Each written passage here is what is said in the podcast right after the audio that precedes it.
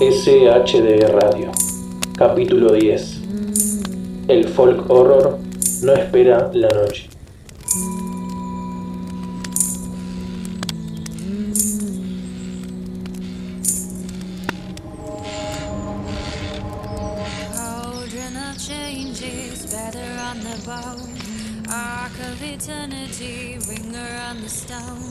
We are the old people, we are the new people, we are the same people, wiser than before.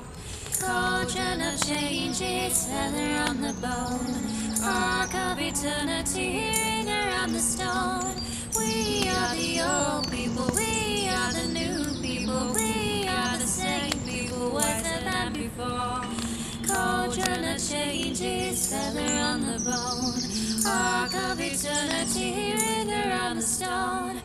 We are the old people, we are the new people, we are the same people, wiser than before. Cauldron of changes, feather on the bone, arc of eternity, ringer on the stone. Bueno, hola a todos, sean muy bienvenidos a un episodio de SHD Radio después de varios meses de no grabar nada. Eh, ya de antemano les agradecemos que, que nada, que se estén sumando y que, que nos sigan bancando a pesar de la ausencia. Eh, y bueno, como siempre, este es un podcast de terror. Como nosotros decimos terror, eh, qué sé yo, como que amamos el terror como género. Y hoy nos va a tocar hablar de cine. Y estamos, bueno, eh, yo soy Florencia, o Lunática, como quieran decir. Está conmigo Lucas, como siempre. Hola, ¿cómo va? ¿Cómo andás, Lu? Y eh, hoy nos acompaña Rocío, eh, que bueno, nuestra amiga personal y también que, mm, que es parte de Final Girls Podcast y tiene con nosotros un newsletter de cine de terror que es Camina Conmigo. Bueno, hacemos varias cosas juntas. Eh, así que nada, Ro, bienvenida a, este podcast. Bueno, muchas gracias por invitarme con un tema que realmente me fascina, que es el folk horror. Así que nada, muy muy contenta de poder ser parte de esta edición de SHD Radio. Tal cual. Eh, es que creo que es un tema que nos gusta a los tres. eh, así que bueno, como ya adelantó Ro, vamos a hablar de folk horror o terror rural, como también le dicen algunos. eh, o también le dicen eh, pagan horror. Es como que. Yo creo que la, la etiqueta clásica es folk horror, pero le dicen de varias maneras. Que es un género que, bueno, nació ya. eh, es un subgénero del terror bastante particular porque tiene como elementos muy eh, específicos eh, y que surgió, o sea, su- es de orígenes británicos, tienen, tienen varias cosas que vamos a, comentar hoy. Pero bueno, nosotros no, no solo queremos hablar de las pelis clásicas del folk horror que todo el mundo ya habló, sino que vamos a intentar también hablar de cómo está el género en la actualidad con pelis más modernas y también relacionarlo un poco también con el contexto político, porque obviamente que folk horror en general siempre estuvo, eh, nada, siempre muestra choques culturales, eh, peleas tipo paganismo versus cristianismo, muchas cosas que, si bien algunas quedaron en el pasado, en la década del 60-70, algunas como que persisten de alguna manera y creo que está buena eh, traerlas a la actualidad. Em, pero bueno, antes de arrancar con eso, eh, nada, yo les quería preguntar, cuando ustedes piensan en folk horror, ¿en qué piensan, eh, chicos? Yo pienso directamente en The Wickerman. The Wickerman, la original, no la remake de Nicolas Cage, aunque está todo bien con Nicolas Cage. Yo lo banco. Yo, yo banco el Nicolas Cage, que. El Nicolas Cage del terror, ese Nicolas Cage, banco. No sé si se entiende. Al bizarro, al clase B. Sí, sí, sí, sí. Sí, sí. No al Nicolas Cage serio, este, que no hace películas serias y demás. No, no, al otro, porque el otro le sale muy bien. Y yo hace poco volví a mirar eh, Wild at Heart, em, la de David Lynch, y dije, este es el Nicolas Cage que amo, o sea, bizarro. y coincido, The Wickerman en el remake es bastante olvidable en algunas cosas, pero yo creo que se volvió una Pero peli de culto Sí, por es él. culto. Sí, sí, sí, tal cual.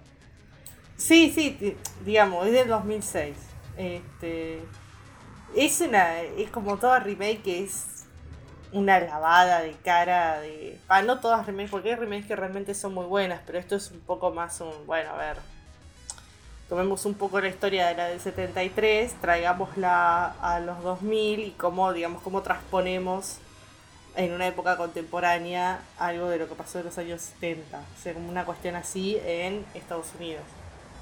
Que Sí. yo digo, no está mal, pero es muy eh, plana comparado con The Wickerman del 73, que es inglesa, para mí es la fundante del folk horror, este, una de las fundantes, y mm, tiene todos esos elementos necesarios que hacen que un género se, se defina. Porque también está bueno aclarar que cuando Flor habla de su género de cine, de terror, como bueno, ya todos saben más o menos lo que es el género de terror, eh, un género se define, digamos, académicamente por un horizonte de expectativas a cumplir y se transforma en un género cuando aparecen determinadas películas que terminan de conformarlo, es decir, bueno, este elemento con este elemento con este otro elemento pertenecen o se pueden agrupar dentro de tal género.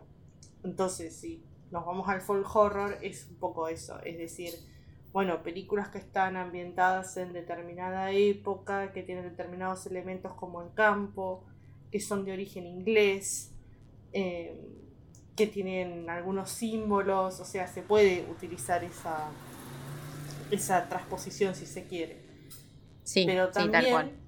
como decía Flor, es interesante ver cómo el folk horror empieza haciendo una cosa y como todo género que es un horizonte de expectativas, pero al mismo tiempo es algo maleable, puede hibridarse con otros y transformarse en algo completamente diferente, manteniendo determinados elementos característicos.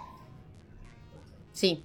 Sí, no, y además es que. mm, es por eso que, que, qué sé yo, uno puede hablar de pelis de sectas, pelis de brujas, pero.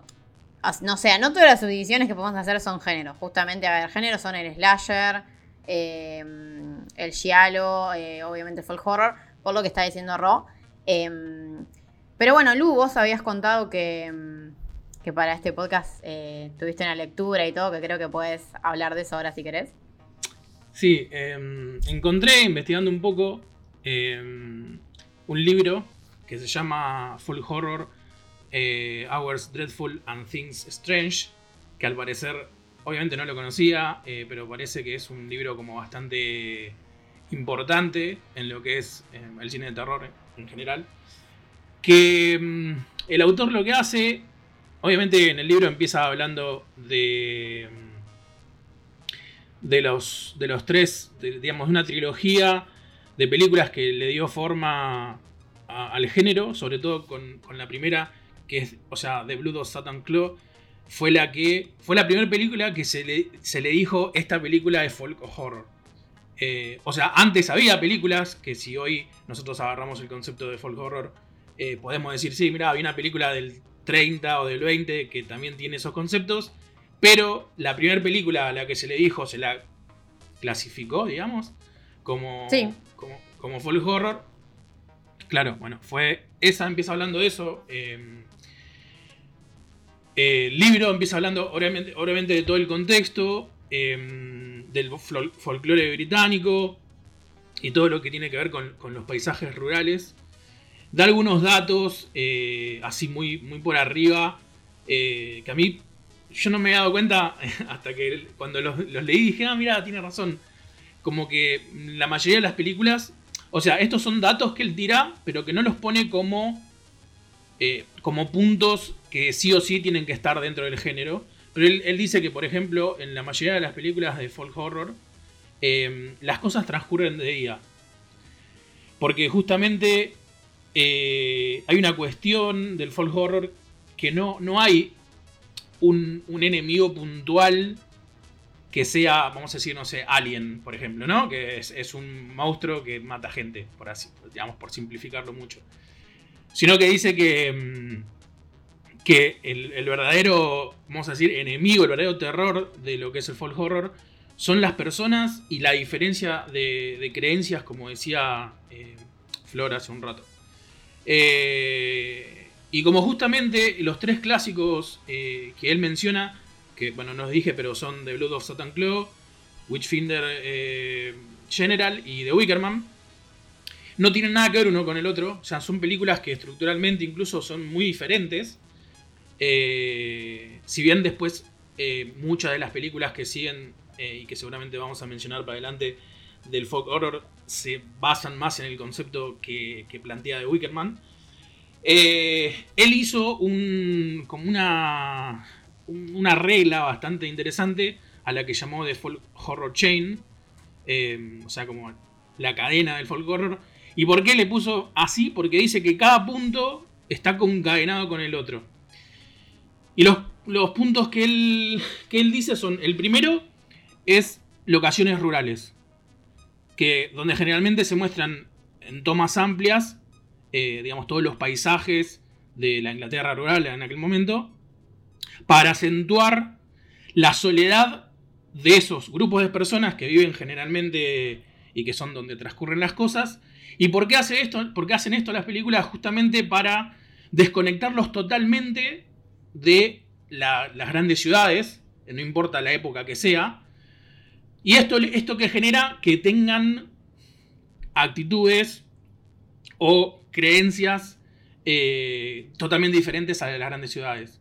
Eso se encadena con el segundo punto, que es justamente eh, los grupos de personas aislados, que viven de una forma totalmente diferente a la sociedad externa en este caso, eh, con otras creencias y cuestiones morales que si uno se las pone a analizar, eh, no es que estén bien o mal, ¿no? Eh, digamos, son creencias. Acá esto me hizo acordar mucho a... Mm, no sé si se acuerdan en el abogado, del diablo, que el primer, mm, el primer juicio que gana el personaje de, de Keanu Reeves es a un, a un haitiano que había matado a una cabra y que todo el mundo lo, estaba, le habían hecho un juicio y él lo gana diciendo que uno lo ve como algo malo, pero para él era parte de su religión. Entonces, digamos, eh, creo que plantea eso, esa, eh, esa, dicotomía bastante fuerte está bien, para mí es algo súper raro, pero ellos es su creencia y, y, cuál está bien y cuál está mal, ¿no? Bueno, el tercer punto, justamente, por eso son todos encadenados, son las creencias extrañas que tienen y que muchas veces se las relaciona con lo sexual y con los sacrificios. Eh, hay, mucho, hay mucho de esto de libertinaje sexual contrapuesto a lo que es por ahí en las grandes ciudades donde todo era más, donde, bueno, se, digamos, estaba mal visto y todas esas cosas. Y esto encadena la al último punto, que generalmente ocurren violentos, eh, em, eventos violentos, tipo muertes o violaciones o bueno, justamente sacrificios, o eventos sobrenaturales. Él lo que hace es como que dice que estos cuatro puntos definen a lo que es el folk horror más clásico. Eh, después, como dijo Ro, eh, obviamente el género va mutando o se va tomando algunos permisos que quizás rompen con alguno de estos puntos, pero bueno, él, lo que hizo fue como dar una definición de folk horror. Un, poco también lo que hace es decir, bueno, esto pasa en Inglaterra, pero ¿qué pasa en el resto del mundo? Eh, yendo a Estados Unidos, que digamos que en ese momento, eh, digo, en el momento que salieron las, películas que empezaban a definir el género, era, bueno, Estados Unidos como la meca del cine en ese sentido. Estados Unidos tiene un género que es como similar, vamos a decir, al folk horror, que es el Southern Gothic o el gótico sureño, eh, que así como, así como el... ¿Cómo se llama? Así como el folk horror en, Inglaterra tiene su... Tiene su, su, película estandarte que es The Blood of Satan Claw. Tiene también su, su peli como eh, icónica que es The Night of the Hunter. del 55, si no me equivoco. Que bueno, que está protagonizada por Robert Mitchum y Shelley Winters, que eran como dos estrellas en ese momento. Como si hoy dijéramos, no sé. Sí, esa peli la, analizamos con Ron en uno de los episodios de Final Girls. Ah. Y, quizás es que sí, eh, pero es re loco lo, que decís del gótico sureño, que le pasó algo parecido incluso, porque si vos comparás las pelis de gótico sureño o series de ahora con lo que fue justamente esa, eh, es como que hay la distancia, o sea, es la misma distancia que hay entre, no sé, de Wickerman y Midsommar, más allá de que tienen elementos parecidos, ¿no? Eh, es como que son dos géneros que recambiaron porque creo yo que, o sea, como nacieron, digamos, atados a un momento cultural, histórico, Exactamente. al género sí. no le quedó otra que cambiar, eh, porque nada que ver. Sí, de hecho, de hecho creo que eh, justo los ejemplos que vos diste fueron como, como, como muy eh, concisos porque vos fíjate que en, en Night of the Hunter toda, toda la parte, digamos, que correspondería a lo que es folk horror ti- está vista con, no sé, es como que tiene una tiene todo un, un halo de misterio y, de, de cosa como muy encerrada alrededor, eh, muy, muy, de lo parte, muy de la parte gótica, por así decirlo. Eh, cosa que Midsommar para mí ya lo, pi- lo pierde, pero no en, el mal sentido, sino que es una mirada totalmente diferente. Creo que, eh, también creo- es lo que decía Ron en un principio, yo creo que las pelis, eh, cuando intentan ayornarse a los tiempos que corren, te pueden pasar dos cosas. O haces Midsommar o haces la remake de, de Wickerman. O sea, claro, Sí, Fuertes declaraciones. Claro, porque buena, digo, es una buena cosa forma de verlo. una cosa es ayornarse teniendo en cuenta un montón de parámetros eh, del género y respetando un montón de cosas de la película que querés hacer. Y otra cosa es traer a los 2000 algo que funcionaba bien en los 70 sin, sin hacer una adaptación del contexto eh, sociocultural o político del, presente, por así decirlo. Eh, es, como que, es como que hoy en día queramos no sé, adaptar cualquier cuento de Lovecraft, de, de, viste, del investigador privado, que lo mandaban a un, no sé, a un páramo así re desértico. Es como que no pasa. Tipo, no sé, hoy en día mandan a la policía o ni van. Es como que entendés a eso hoy. Eh, pero bueno, digo, eh, para esto, lo del Southern Gothic era como la forma de Estados Unidos de decir, che, nosotros también tenemos un género así eh, en zonas rurales. Lo que pasa es que ahí lo que también pasó fue que, además del Southern Gothic, nació eh, lo que llama el Exploitation, que básicamente son todas las películas de sureños eh, caníbales que se cansan entre hermanos. Que tienen, Sí. eh, Ah, sí. eh, que- digo que los grandes exponentes son Las Conitas Tienen Ojos, eh, como primero. Después está Toon, la original. eh, que digo, el contexto es el mismo, ¿no? Es en el, en el sur muy. Ellos le, Sí, ellos le el sur llaman profundo le dicen. Claro, le dicen el pero porque sí. están muy metidos en los bosques. Eh, y que, digamos que como contexto, también tiene más o menos lo mismo, ¿no? Están como en, lugares súper aislados de, digamos, de toda civilización. Eh, es, generalmente son gente que viven por sí solas, eh, como familias, digamos, que viven aislada de todo el resto. Solamente acá, acá mezclan mucho lo que es, bueno, la ignorancia de esas personas en base a sus pocos recursos. Y bueno, son todos caníbales. Eso ya después como la fantasía, pero... eh, yo decía, los tres grandes exponentes son Las Colinas Tienen Ojos, Brontum y La Masacre de Texas. El tema, que también me parece interesante, igual eso es para otro capítulo, pero me parecía bueno mencionarlo, es que justamente con La Masacre de Texas, ¿por qué está metida en un contexto de folk horror? Porque si bien muchos la consideran, o sea, muchos sí está considerada como uno de los primeros slasher, eh, hicimos un, un capítulo sobre slasher, puto slasher. Sí, es una eso. peli que es re importante para un montón de géneros, en realidad. Claro. Y bueno, y, ellos la toman, justamente este autor la toma como, como parte de folk horror porque tiene justamente muchos eh, condimentos de, de su folk horror chain. O sea, está en un eh, pasa en un lugar rural. Es re de día siempre, sí. Sí, es un grupo de personas que está helado de todo. Tienen creencias extrañas como, che, nos vamos a salvar comiendo carne humana. Y pasan eventos violentos. Entonces él dice, che, en base a esto que yo hice, y eh, esta película, La Masacre de Texas, si bien está para todo el mundo, es, es- o sea, la pones en un, si haces una lista, la pones en, un- en el género slasher. Él dice que tiene, bueno, eh, mucho de folk horror. Y mm, nada, creo para terminar esto, un poco de lo que. No, no, no terminé de leer el libro, eh, aunque está bastante bueno. Eh, lo conseguí en inglés nada más. Eh, pero yo creo que uno de los puntos fuertes, eh, digamos, del folk horror, de lo que marca esta persona y, de lo que yo creo, en base a la primera pregunta que hiciste vos cuando dijiste qué pensábamos cuando eh, decíamos folk horror, es que tiene una mirada súper fría sobre el ser humano. Para mí va más allá de, de- de si hay una secta o si hay gente que piensa en otra cosa. Yo creo que las películas eh, tienen como una, esa mirada fría sobre el ser humano porque es un género que lejos de tener, vamos a decir, héroes o villanos, como, eh, como diciendo la heroína o el héroe que, que tiene que salvarse de algo, más allá de eso, que muchos no lo tienen, de hecho, tiene, algunos tienen personajes que no, no generan simpatía.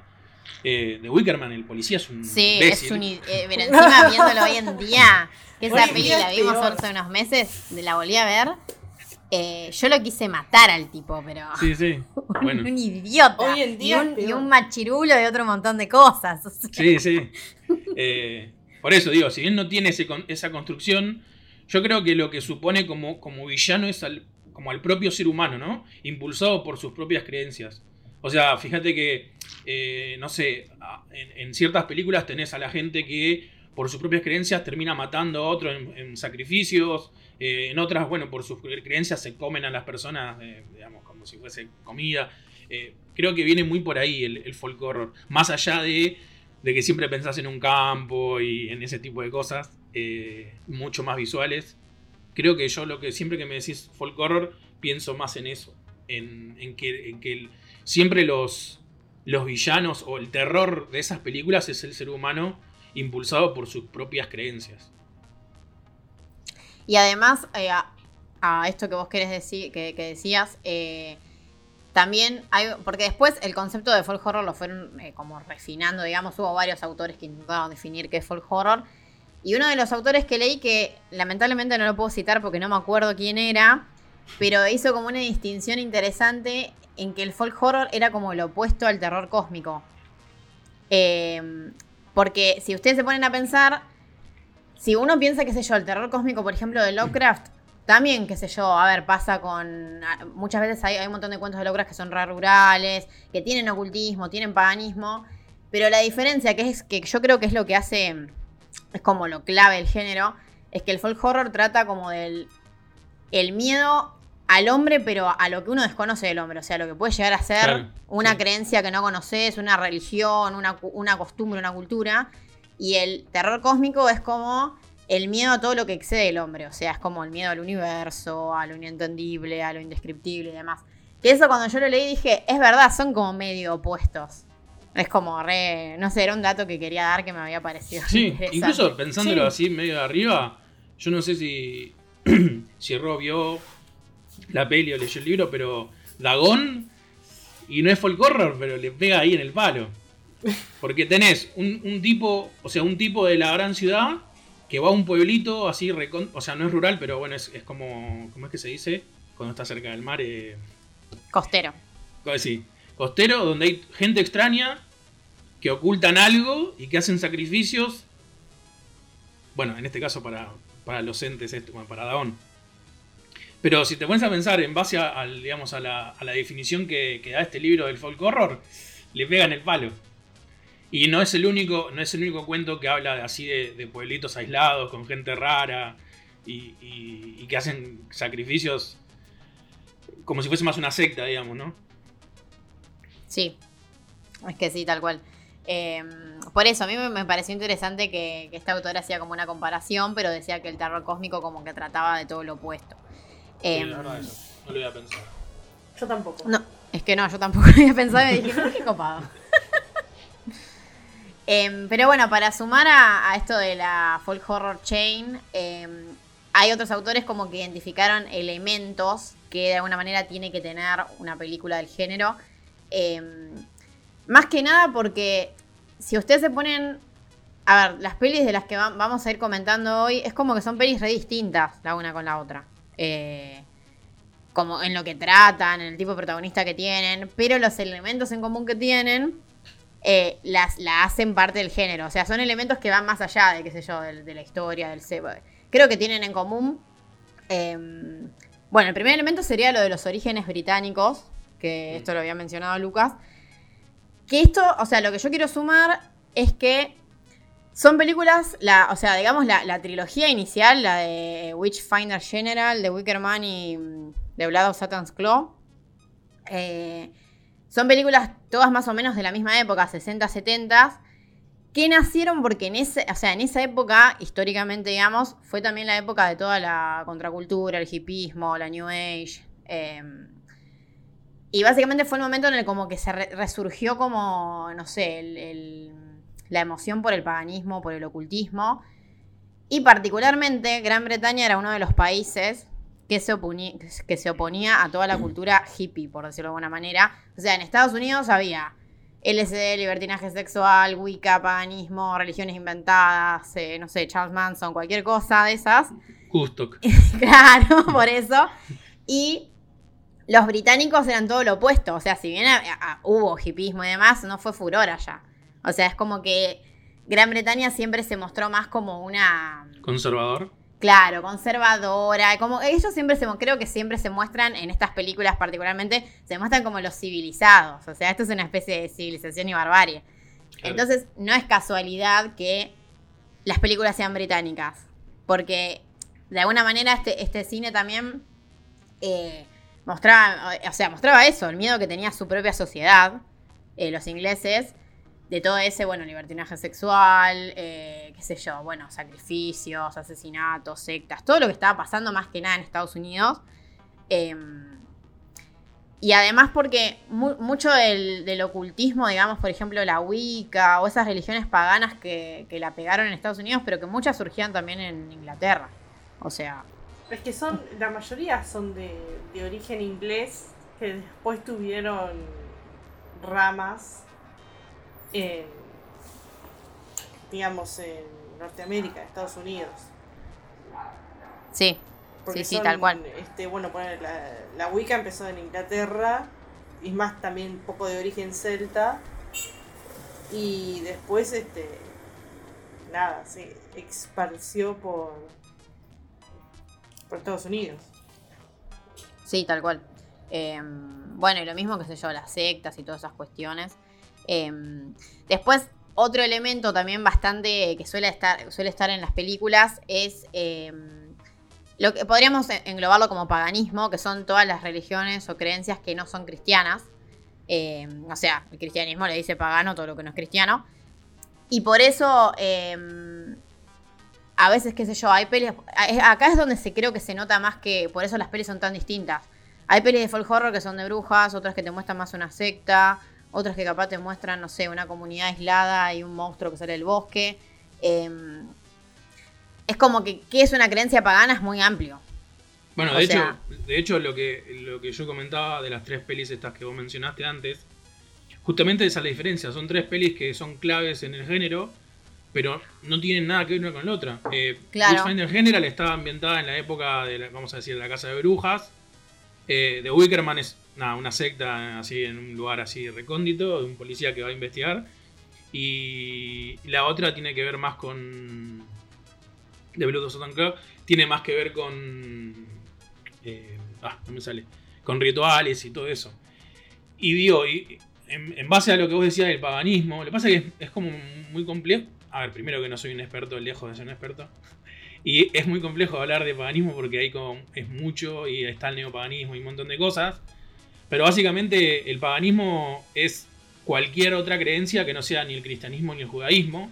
Claro. Y de hecho el término pagano, eh, en base a lo que vos decías, eh, el o sea, la palabra pagana del latín significa eh, una persona del campo. ¿Entendés? Tipo, cualquier persona del campo era un pagano. Lo que pasa es que después se le da esa connotación de que como vivían en el campo, ellos tenían que hacer que crean en Dios, eh, sea cual sea, ¿no? El que iba. Generalmente fue el cristianismo el que hizo todo el, desmadre que hizo para que la gente crea en su Dios. Eh, entonces era una forma también como, eh, como despectiva, ¿no? Decir pagano, porque era como ignorante porque no creía en Dios. O sea que, o sea, yo creo que el paganismo y el folk horror vienen como re de la mano. Sí, es que sí, sí, tal cual. Después, bueno, otra característica que citan casi todos los autores es el aislamiento, eh, que esto también vos lo habías mencionado, que siempre ocurre justamente, por eso también se le dice terror ru- rural.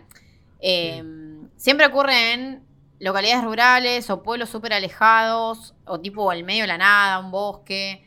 Eh, es como que los protagonistas o el protagonista es como que básicamente termina medio que apresado en esa zona. O sea, es como que no se puede ir. Está aislado en el medio de la nada, no puede hacer nada. Sí. Y también ese aislamiento es como un poco el que justifica por qué esa comunidad, que en general es, es los que hacen los rituales, o la secta, o lo que sea, que es la, la bruja, Mm. es como que está aislado de lo que vendría a ser la ciudad o, o- o el mundo conocido.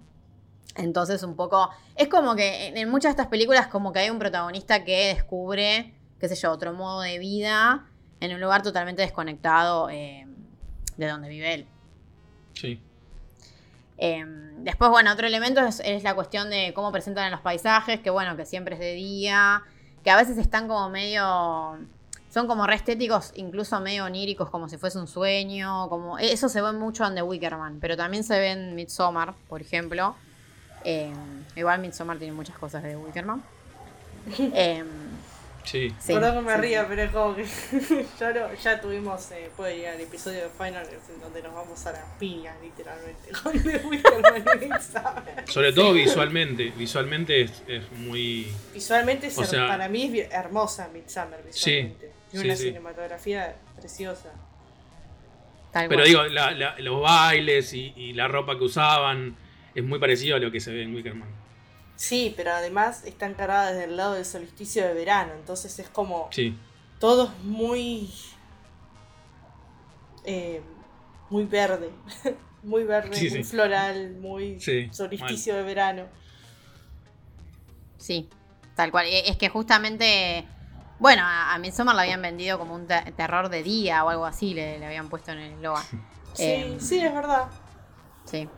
Sí, que no tiene que ser de no. Sí, algo así, sí, sí, es verdad.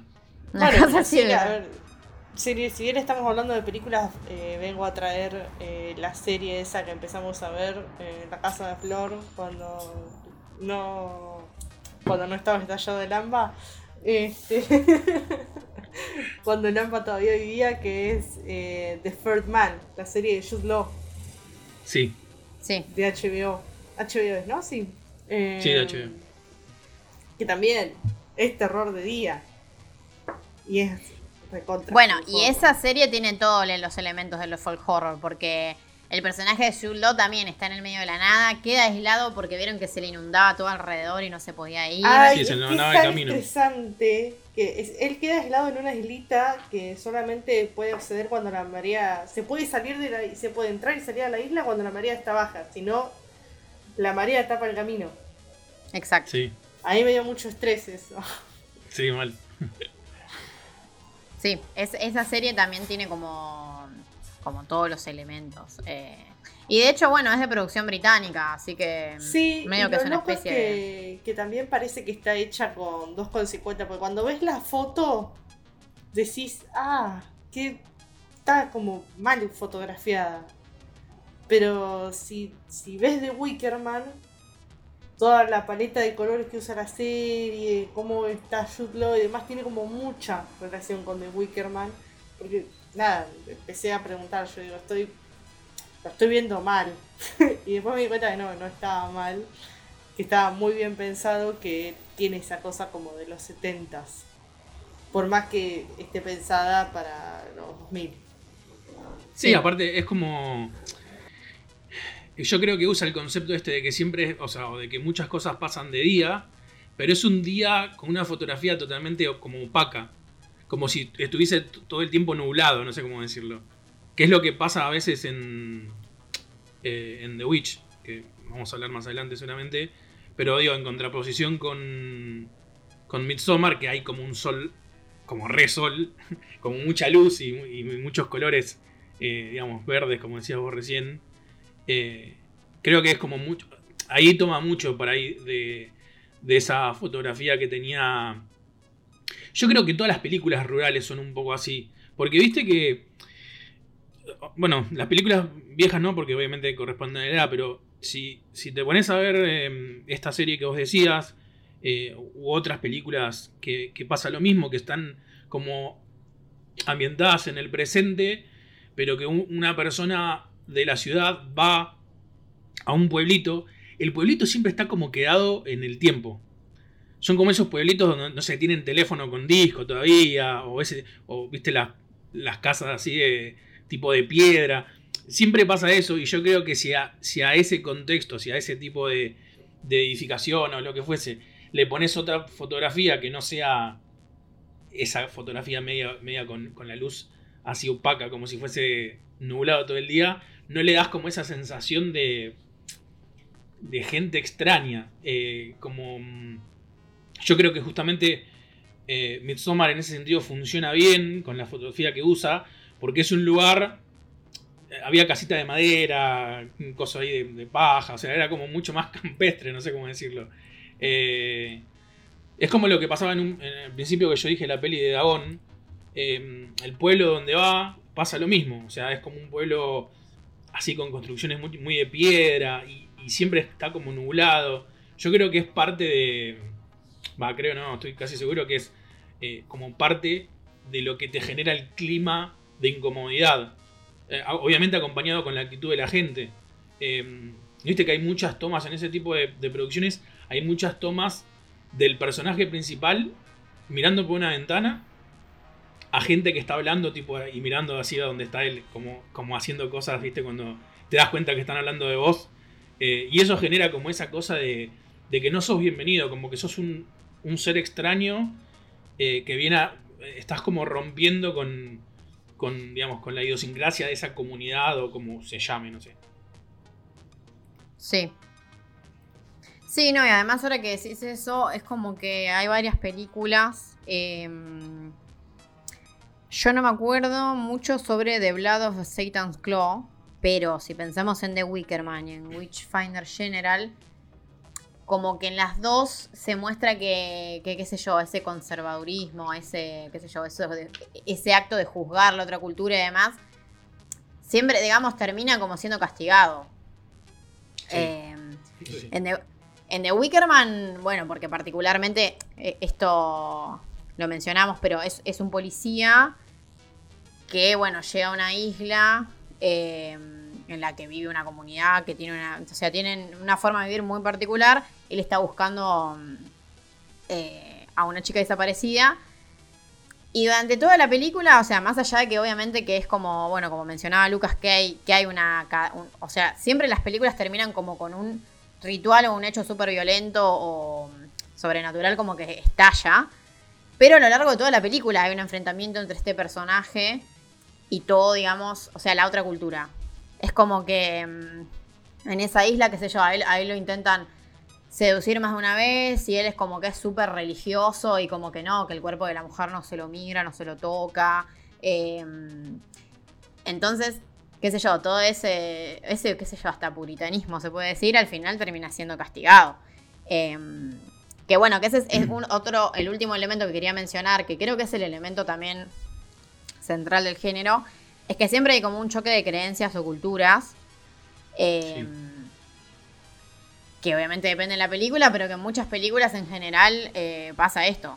Que, qué sé yo, que la cultura hegemónica o la que está juzgando al otro modo de vivir es la cultura que de alguna manera u otra eh, termina siendo castigada o, o- o bueno, o, o le termina así, el, el modo de vida de los paganos, entre comillas, termin- lo termina absorbiendo. Em, Sí, es Que que, de todo hecho- pasa también, digamos, cada vez que se habla inclusive de cultura hegemónica cuando hablamos de folk horror, es ni más ni menos que el catolicismo queriendo imponer sus creencias por sobre otras. O sea, es como una lucha de colonizaciones, por así decirlo, para mí. Este, Porque es todo el tiempo... Por lo general es la religión cristiana la que se quiere imponer. Eso en The Wickerman está clarísimo. Es como sí, lo correcto es lo cristiano. Entonces, se encuentra con eso, con un grupo de personas que le van a decir, no, mirá, para vos, pero estás jugando en nuestro terreno y en nuestra cancha, y tenés todas las de perder. Que es también esa reversión y esa, digamos, que para mí pueden pasar dos cosas, o el personaje se ade- adecua a la situación, se mimetiza con la situación y tiene un crecimiento y una evolución personal de entender lo que sucede, como es el caso de Midsommar, o como en el caso de The Wickerman, este, no le entra nada en la cabeza y chau. Ya Claro. sabemos lo que pasa. Sí. Eh, Pero hay una cuestión de. O sea, de, de, de lucha de poder para mí ahí entre quién coloniza a quién, o sea, quién tiene la, la razón. Sí. Sí, es que mm, pasa algo parecido en The Witchfinder General. Que, o sea, la película es básicamente.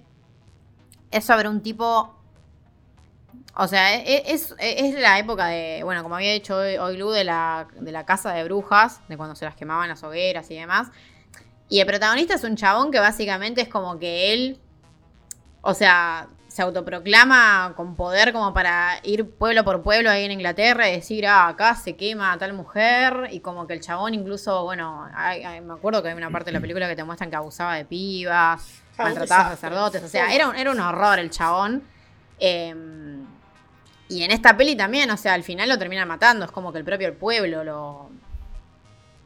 Eh, o sea, como que dice, che, ¿quién? O sea, porque el tipo, si bien era un poco la palabra de Dios, podemos decir, eh, iba pueblo por pueblo así, a usarla en vano y.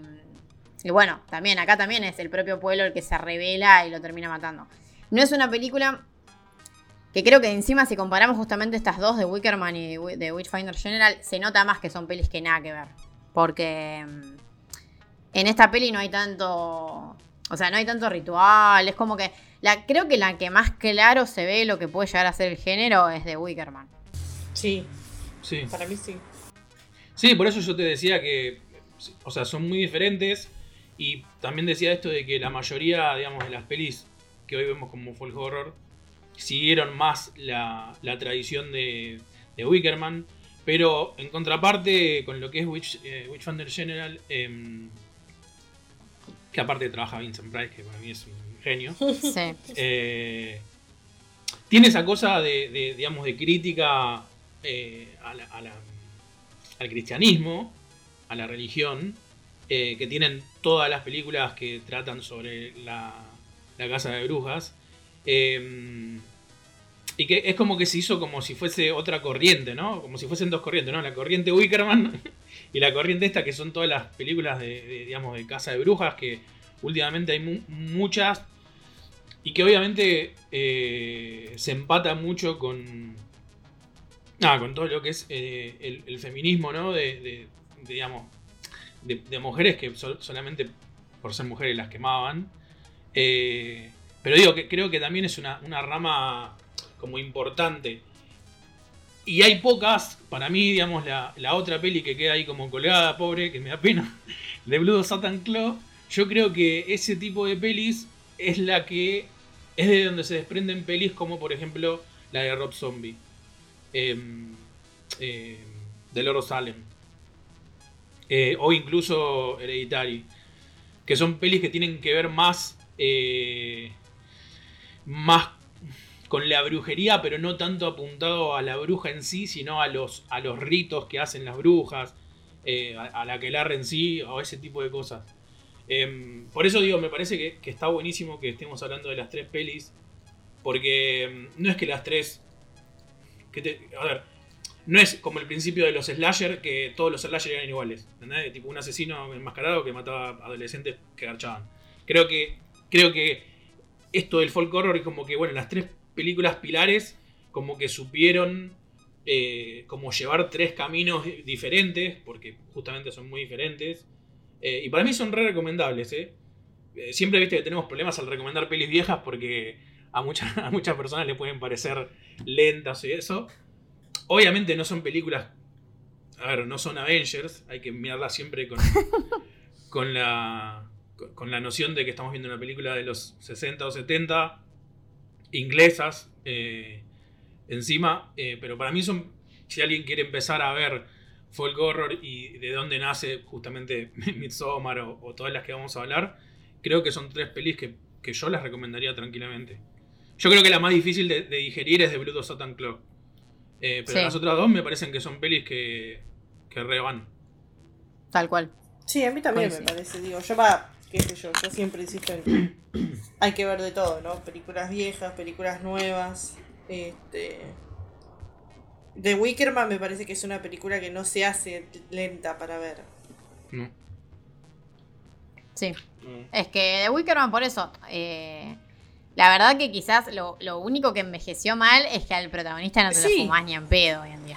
Hoy en día no te lo fumás, pero digamos. Pero, Pero no la peli de está impecable. No deja de cumplir un estereotipo de personaje de cine clásico. Sí, obvio. De, digamos, de todo. Bueno, pero es un también personaje ayuda. que. Claro, Pero además la peli lo castiga, está- o sea, está bien lo que hace la película. Sí, sí, sí, pero porque además digo, es un personaje que está construido para que vos lo odies. Creo que Exacto, muy bien. funciona bien, Digo, por eso. O Exacto. sea, y, ta- digamos, hoy en día lo odias, pero en ese momento, si no lo odias, lo cuestionás. ¿Entendés? Es como, Claro. en los 70 si no lo odiabas, porque probablemente creías como él, en el purismo, en el catolicismo al 100% y demás, dudás. Dudás porque el entorno y lo que le sucede te, te hace dudar. Decís, bueno, che, pero el tipo este que no da el brazo a torcer, al final la está pasando Claro. horrible. Porque Claro, se genera un contraste de verdad, no lo había pensado de esa forma. entonces digo, para mí eso tiene eso de personaje clásico que hace que hoy en día, digamos, siga estando muy bien parada la película. Sí, es que de las tres pelis me parece que es la que se puede decir que objetivamente, qué sé yo, envejeció mejor. E incluso como película fue quizás también la más influyente en el terror en general. Eh, las otras dos como que son más pelis que se nota que, como dice Lu, dispararon distintas, qué sé yo, eh, líneas estéticas o formas de realizar cine folk horror o de este estilo. Pero The Wickerman influyó más allá de lo que es folk horror. O sea, es una de las pelis más. Es una de las pelis de terror, qué sé yo, como más influyentes o más clásicas. Sí, sí, que la, la, la pone- la pones en una lista de, de- de películas de terror. No, no la pones Sí. solo en películas de folk Tal horror. cual. A- a eso Ex- voy. tal cual, tal cual. Em, pero bueno, podemos arrancar a comentar la línea más moderna de pelis. em, que de hecho vos justo, Lu, que comen- comentaste, bueno, que estábamos hablando justo de la casa de brujas y, de la, cuestión que, hoy en día quizás tiene un enfoque más, qué sé yo, más ayornado a la realidad. Eh, y la mayoría de las películas van muy por el lado, eh, va, no la mayoría, pero algunas puntuales van por el lado de lo que es el personaje femenino más empoderado eh, o feminista, como es la figura de la bruja, eh, que justamente vamos a hablar primero de The Witch, eh, la peli de Robert Eggers. em, que bueno, fue la primera película de él, está protagonizada por Anya Taylor Joy, que ahora está re de moda esta chica, todos la aman porque... Así que por Eh. eso veanla. ¿Sabes cuánta gente la vio por eso? Buenísimo. ¿Puedo, ¿eh? ¿puedo- puedo decir algo polémico? Sí. Me da, me da mucha bronca. Me da, hay, do- hay dos cosas sobre Anna Taylor-Joy que me dan mucha bronca. Me da mucha bronca que se la reconozca por le Gambito no sé cuánto. Gambito de damas. ¿La has visto de Sí. dama? Yo no la vi Tipo, todavía. Y no, ¿Está por, y, y no por y no por The Witch. O, tipo, pone- o sea, me da como bronca. Y me da bronca que todo el mundo se sorprenda tipo cuando habla en castellano. Tipo, es como decir, vos, mirá, eh, no sé, Dejala, es Pam- nuestra Pampita habla en castellano. Es Es como, dale, sí. Mortensen. claro, pero habla en castellano porque es argentina y sí. No, pero ese es un problema de la cultura que tiene este país, de la que yo no me siento muy parte. Yo tampoco. De ir a lamerle las botas a cualquier argentino que está ahí afuera y celebrarle que habla español. No sé por qué hacen eso. Es no, no, yo tampoco. No, No, no, pero porque esto- viene de esto antes, Empezó, es- esto empezó con Vivo Mortensen y el Señor de los Anillos. es la Acuérdense, argentinidad, la argentinidad acuérdense. clásica. Acuérdense Tal cual. de Aragorn hablando, tomando mate en el set del Señor de los Anillos. chicos. Esto viene de antes. Y era como, ay, Vigo Mortensen habla español y vive en Boedo. Sí. Sí. Es Tal parte cual. de este- Yo no estoy de acuerdo tampoco. A mí también me da por los ovarios. que- Es que. No, pues aparte pareja digo, el papel, el papel que hacen The Witch, Es buenísimo. claro, no es que decís, bueno, es una actuación más. ¿Entendés? Digo, me parece como que está muy bueno y es súper eh, como reconocible. Incluso el que hace en. En. En Split. Sí, Oh, Split en Split la rompe. Sí, Eh, sí, sí. Pobre Sí, tío, a mí- a mí todo el mundo la recuerda por Gambito de Dama. Sí, de hecho, mirá, de hecho yo ayer eh, tuve que hacer una nota sobre la, la ri- la- el spin-off de Furiosa, de, Sí, el de Mad Sí. Max. de, de Mad Max. Que que con qué Taylor-Joy- ganas le tengo a eso. Claro, que Anya Taylor Joy es, hace de Furiosa de chica. Y en, la mayoría de las notas que, que me, que me fijé, digamos, las fuentes, eh, te ponían Anya Taylor Joy y entre paréntesis Gambito de Dama. Y es como, ¿por qué? Y yo tipo me negué y puse, entre paréntesis puse a The Witch, a Split y a New Mutants. No, no iba a poner Gambito de Dama. Tipo, me da bronca que pobre mujer la reconozcan por eso. Eh, y no por pa- dos papeles que para mí son buenísimos como el de Witch y Split. Entiendo que hay que vender y toda esa cosa, ¿no? Lo entiendo, no es que soy ajeno a eso, pero me da bronca.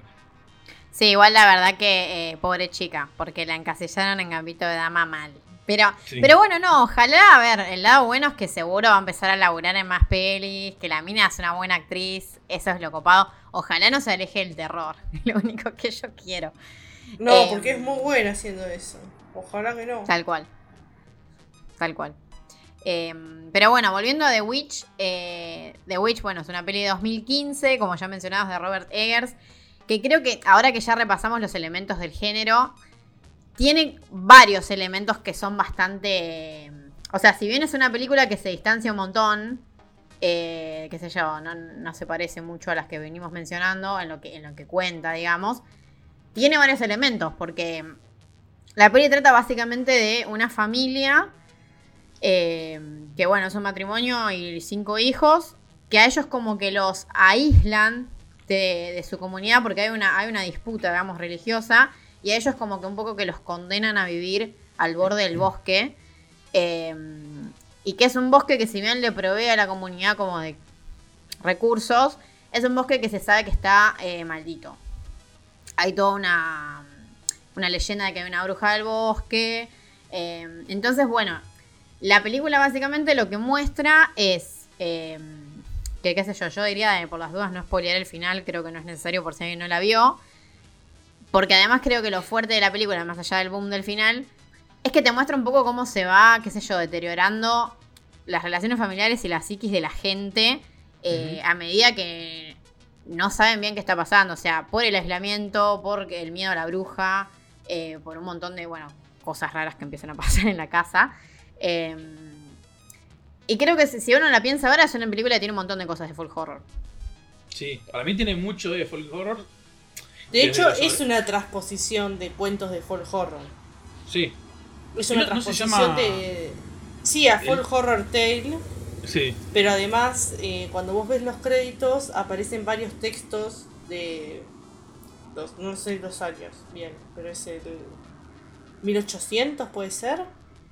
Sí. Este, como que Eggers se basó en textos del 1800 para escribir el, el guion de, de The Witch, que este, lo tengo, porque siempre fan, nunca infan. Te hago, te hago una pequeña corrección. Eh, era más complejo, no es a, a Folk Horror Tale, es a New England Folk Tale. Ahí Sí, está, folk ahí está. Había bueno, algo el, más. el New había England, algo el New England está tiene bien. que estar, sí. Está bien, es que si no, no, no. No, y de hecho, a ver, no es casualidad que sea tampoco Nueva Inglaterra, porque si bien eh. Robert Eggers es estadounidense y quiso hacer su película en Estados Unidos, eh, que sea Nueva Inglaterra, o sea, es justo la colonia británica más clara de todas, o sea, sí. Sí, sí. Pero bueno, acá también, a ver, está, está el setting rural, eh, no solo la- rural, sino la corté también... a lo del Ro, bosque. iba a decir algo Ro y la corté yo, perdón. Ah, no, perdón, no, no, perdón. yo estaba hablando de que tenía el guion de The Witch y me acabo de dar cuenta que lo perdí. No, Ah, ya volverán, siempre vuelven en forma de fichas. mal. Siempre vuelve todo. Em, Pero digo, sí, que está, está basado, el guion está basado, está construido a partir también del uso de relatos de cuentos folk. De la, de la época, digamos. Claro. Sí. Así que sí, doble casilla entre género brujas y, y folk horror. Sí. Tal cual, sí. Em, pero bueno, como decía, a ver, tiene los elementos de la ambientación rural. eh, y no solo rural, porque también el tema del bosque es como que en, varias películas. em, bueno, eso se ve más en The Blood of Satan's Claw, que era como, en, o sea, en los bosques de esa campiña inglesa, donde se juntaban los niños a hacer rituales y esas cosas. Acá vuelve esa imagen del bosque como desconocido y bueno, toda la leyenda de la bruja y demás. Em, Y bueno, también está la cuestión religiosa. Porque en varias. eh, Sí, el paganismo O sea, es- está presente mucho. Tal cual, tal cual. El, el paganismo y también la, rel- la religión en la cuestión de que la familia de, digamos, de la protagonista es súper puritana, súper Mm. eh, ortodoxa, podemos Sí. decir. Eh, y ellos prefirieron, qué sé yo, aislarse a un poco convertirse a la religión de lo que es el pueblo. O sea, Sí, ellos eso, viven... Eso, eso me, me, me resultó re loco en la película. Que sí, no, es que es re loco eso, que ellos prefirieron como aislarse a vivir en comunidad, que justamente ese es el, el elemento, otro elemento claro del género. Eh, y después, bueno, está toda la cuestión que también, qué sé yo, al haberse aislado de la comunidad, es como que un poco ellos están como... mm, O sea, e- están ahí directamente al acecho de lo que sería la bruja o toda esa creencia eh, que viene del bosque. Y la película es interesante porque es reambigua. Está en todo, en todo momento vos estás. O sea, no sabes si hay bruja o no hay bruja. Eso es lo mejor de la película, Sí. creo yo. Sí, sí. Sí, porque es tan fuerte también toda como la, la sugestión esa y el clima que se va generando alrededor. Que creo que eso es lo que te empieza a generar la ambigüedad, como toda la atmósfera, este, las cámaras por el bosque, el tiempo, que es un tiempo lento. No es tiempo, no es una película que va a las chapas, o sea, de Wickerman va más a las chapas que de Witch, por así decirlo. Este, todo ese, esa entrada de atmósfera que te va generando la película me parece que es de lo más interesante y lo que más te hace dudar. Tal cual. Sí. Y también está la cuestión de, como dice. Bueno, que decía hoy Lucas, que. Que es como que tiene una fotografía extraña, que parece. Salvo escenas particulares, es como que pareciera que es de día todo el tiempo afuera. O, Sí. o también no sabes qué hora es. Eso es lo que tiene. No, porque está como esa cosa este, británica, londinense también de la como la niebla, la, Sí. la, la Bueno, pero cuestión vos- de vos que, está todo el tiempo Perdón. nublado, templado. Sí. Puede ser que recién decías algo, eh, vos, Flor, y, y me acordé que es algo que también leí en el libro este, que el tipo, si bien dice que, que los lugares abiertos son justamente para significar esa cuestión de, aislamiento, eh, también se utiliza mucho, y él pone ejemplo a la de Satan's Claw, el hecho de estar dentro de un bosque, porque significa el, aislamiento desde la opresión, o sea, para estamos hablando a nivel clima, ¿no? Eh, o sea, eso de estar como aislado, pero dentro de un lugar comprimido, ¿entendés? Como que te genera más eso de que no podés salir de ahí. Como si fuese, qué sé yo, lo que contagió, lo que te contagia a alguien, ponele en Alien 1, que sabes que estás tipo en, una nave, son todos pasillos y no puedes ir a ningún otro lado porque es el espacio exterior. Eh, bueno, hablaba un poco de que lo que genera ese, tipo de lugares, que para mí pasa mucho en The Witch, es como que estás encerrado ahí, ¿entendés? No puedes salir. O sea, ellos acá, ellos acá si bien podían salir, pero todo, todas las partes, eh, que eso creo que está muy bien elegido a nivel ¿no? del director y el director de fotografía y todo eso, que fí- fíjate que muchas de las partes de tensión de la película, eh, vos siempre, o sea, el fondo no lo ves abierto. Me- me- se, entiende lo que quiero decir, o sea, no ves como lo- Sí. la pradera así Sí, sí, lejos. sí. Ves como o paredes, porque adentro de la casa, o el bosque, o sea, o los árboles como haciendo de, de pared a pocos metros. Entonces eso te genera como un, como un encierro y una opresión a nivel eh, climas que está buenísimo. Sí, sí, sí, es repartido. Encima de Witch es muy particular en, en las tomas que tiene dentro del bosque, eh, que son bastante opresivas.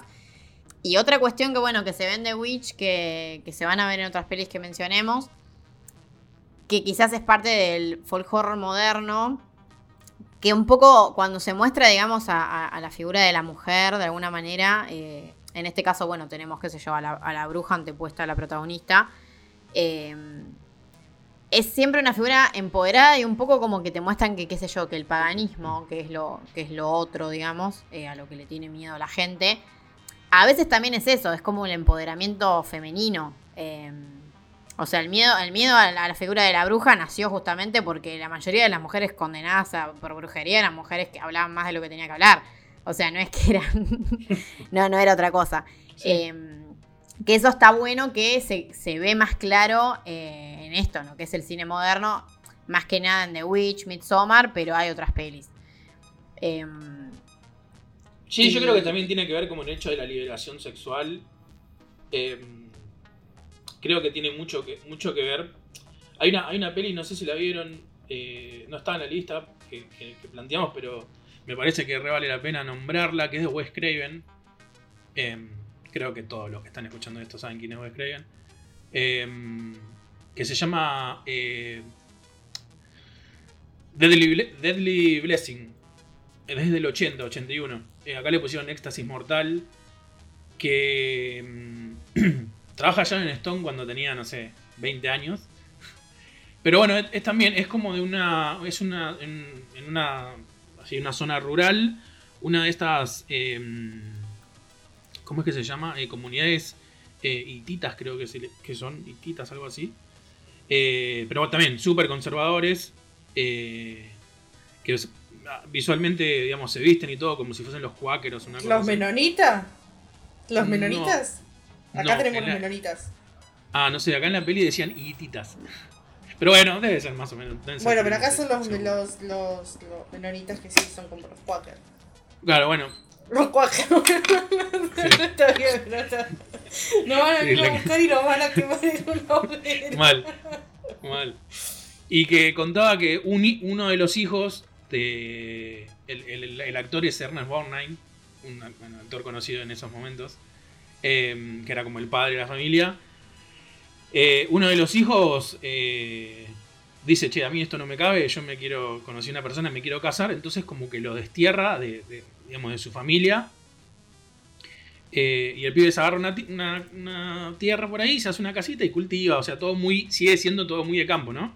Solamente que estos eran de campo, pero eran copados, que ellos tenían tele, garchaban, ese tipo de cosas que nosotros era como estaba todo prohibido. Y. Bueno, y de repente. eh, el personaje, este, el hijo, muere.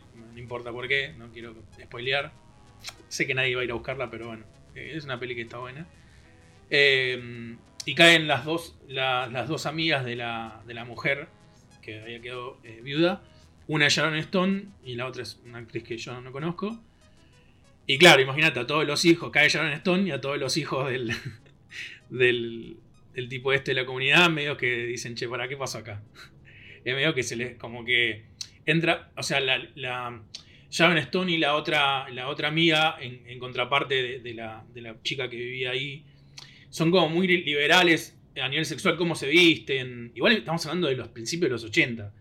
Eh, pero por ejemplo, no sé, usar remera sin corpiño, ponele, que en ese momento era como, uh, eh, o, la, esta libertad de hacían cosas solas, estaban solas, ¿viste? Y que ahí como que te lo remarcaban, como diciendo, che, ¿cómo una mujer va a estar sola de noche? ¿Cómo una mujer va a ir sola a comprar gasolina? O sea, como cosas así.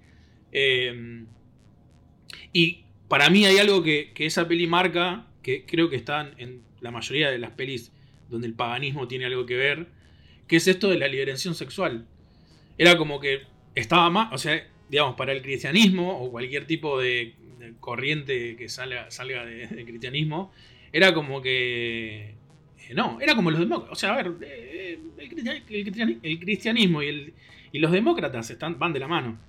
Y digo, en, todas las pelis que podemos ver donde, de- donde digamos, el demócrata está muy así arraigado, es casi como un religioso. Es como lo mismo, o sea, la película...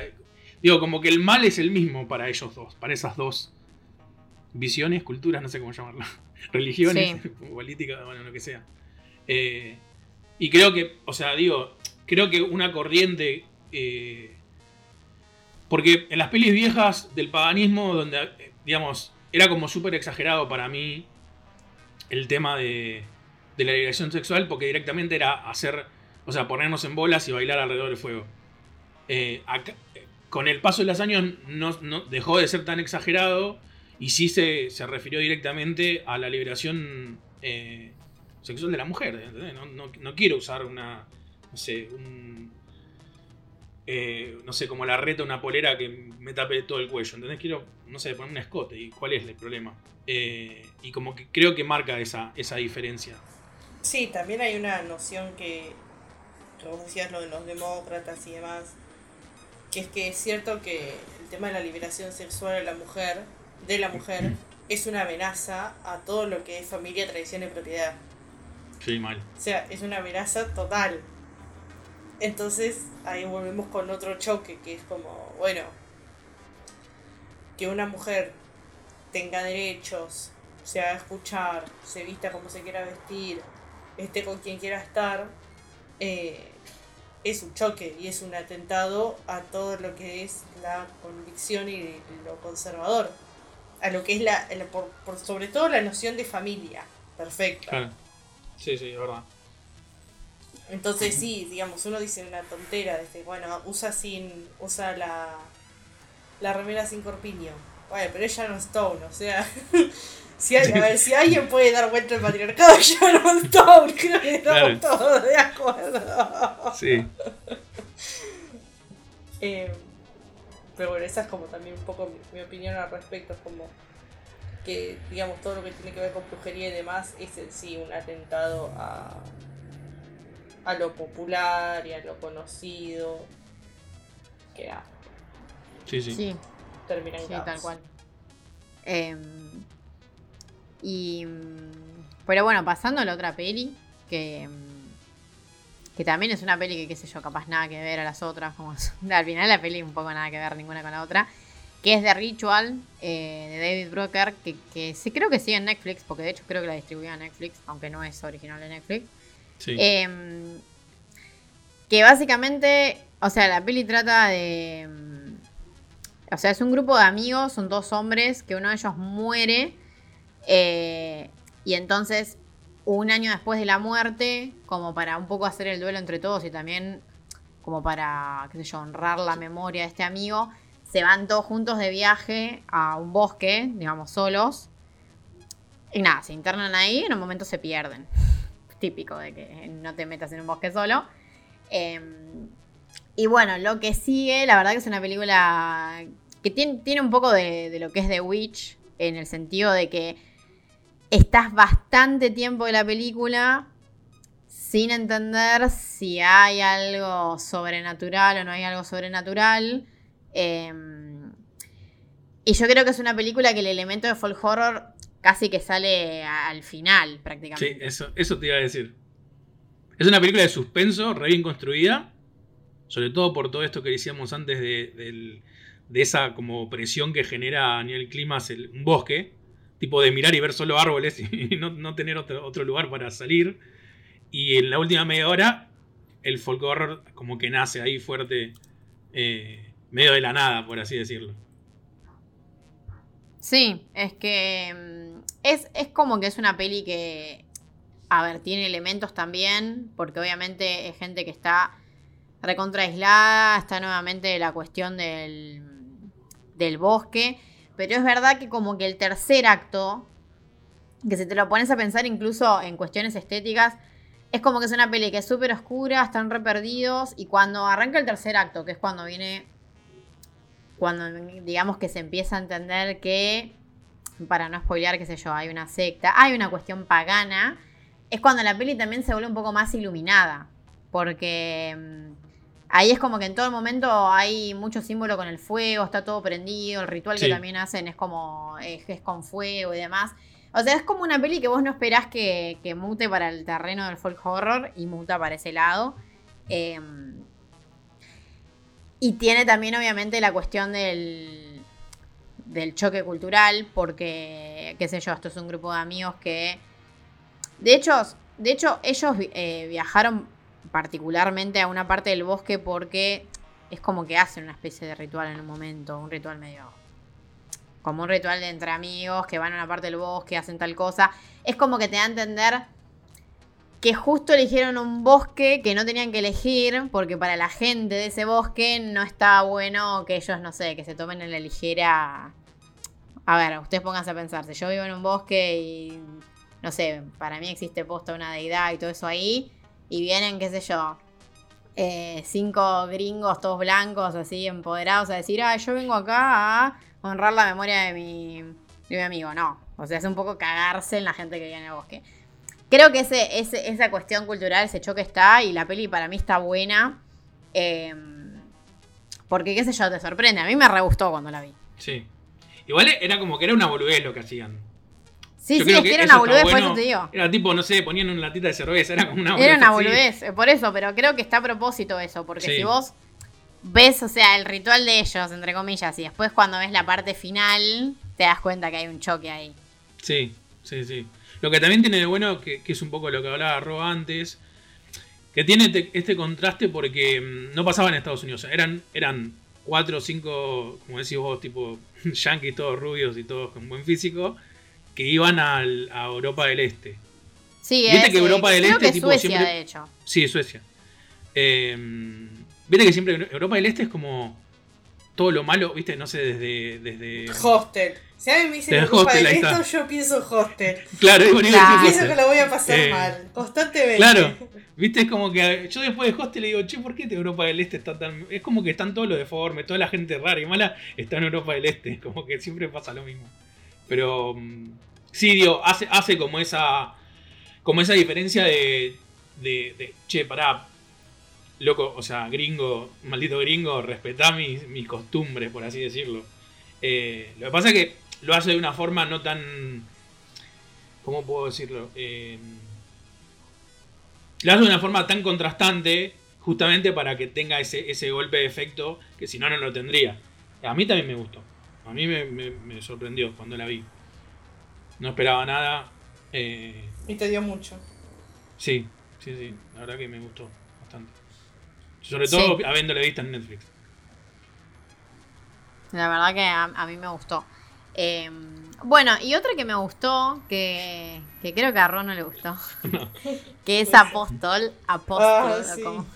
Perdón. Eh, que también, bueno, esta. eh, sí, pero si querés contanos por qué no te gustó.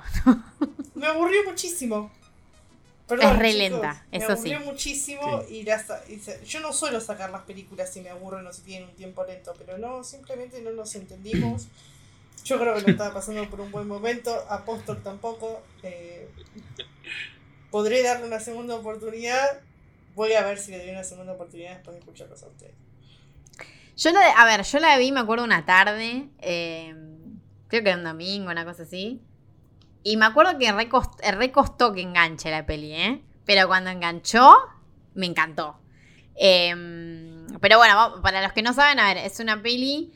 eh, el protagonista es eh, Dan Stevens, que básicamente eh, es, es un chabón que termina yendo a una isla eh, en Gales, o sea, esto es, Gran Wi- es Bretaña. re Wickerman, boludo. Claro, es re. Wickerman. Que él va, pero él va como, o sea, va como encubierto, porque ella sabe que hay una secta y sabe que esa secta secuestró a la hermana. Eh, él va como medio encubierto ahí. Esto igual es, eh, es o sea, históricamente es anterior a The es, es principios de 1900. Hmm. Eh, y él, bueno, sabe con lo que se va a encontrar, pero no sabe por, o sea, no sabe por qué secuestraron a la hermana y por qué la tienen ahí. Es una peli que dura poco más de dos horas, es lenta. eh, Yo también la vi un domingo y no tenía nada para hacer. eh. claro. Y aún así, taza a taza. Eh, y es una peli que es bastante interesante. Eh, qué sé yo, todo el contexto, podemos decir, histórico que tiene. Porque, bueno, qué sé yo, es Gales, que era como la. En ese momento era como la parte, qué sé yo, medio pagana, junto con Irlanda, de, lo que era eh, Gran Bretaña y demás. Y bueno, él está buscando a la hermana. Y obviamente, a ver, termina eh, encontrando una secta y termina un poco también conociendo cómo son las eh, costumbres de esta secta. Eh, que eso es muy de Wickerman en un montón de cosas. Pero yo creo que esta película se le nota que es moderna. Eh, que bueno, que está dirigida por Gareth Evans, que el que no lo conoce es el director de The Ride, que es una peli que está buenísima. The Ride 2 también. Posta que también por eso fue una de las cosas por las cuales me indigné yo misma por no terminar de verla, ¿entendés? Porque me encanta The Raid. Dije, no puede Es que The no puede tiene un ser. ritmo increíble. Si. Raid va hasta las, las chapas. Tal cual, tal cual. Es que eso fue, eso fue raro, porque esta es una peli como re lenta para el, el director. Eh, no, y que se nota que es una peli que es moderna en esta cuestión, si, si vamos hablando de, de- de lo que es, qué sé yo, la mm, cuestionar un poco lo, lo tradicional, o sea, lo conservador. Mm. Porque él termina encontrando, a ver, obviamente que si bien te muestran que la secta no, qué sé yo, tiene costumbres eh, cuestionables, como la típica secta que sacrifica gente y demás, la película personifica bastante a lo que podría llegar a ser una bruja o una eh, diosa del bosque que hay. Y no voy a contar mucho más, pero tiene una mirada bastante interesante de la situación. O sea, no, no es la típica película de, qué sé yo, rescatamos a mi hermana, matamos a la secta. No es tan simple. o sea, Sí. pero bueno, no, no quiero decir más porque no le vamos a spoilear ni a Ron ni a la gente. No, no. A mí- Pero la a verdad mí- que está buena. A mí lo que me pasó fue que justamente en esa parte que muchas personas con las que he hablado me, me dijeron lo mismo de que les parece lenta. A mí me resultó súper interesante porque me creí y compré eh, esa, esa como... Todo lo que él, lo que vos decías vos recién, ¿no? Todo lo que él va viviendo eh, en esa como... Aparte está bueno porque él, él, él por momentos... Es como que se... yo siento que el personaje se se replantea ciertas cosas, ¿no? Porque él, yo siento que él esperaba como encontrarse con algo como súper distinto.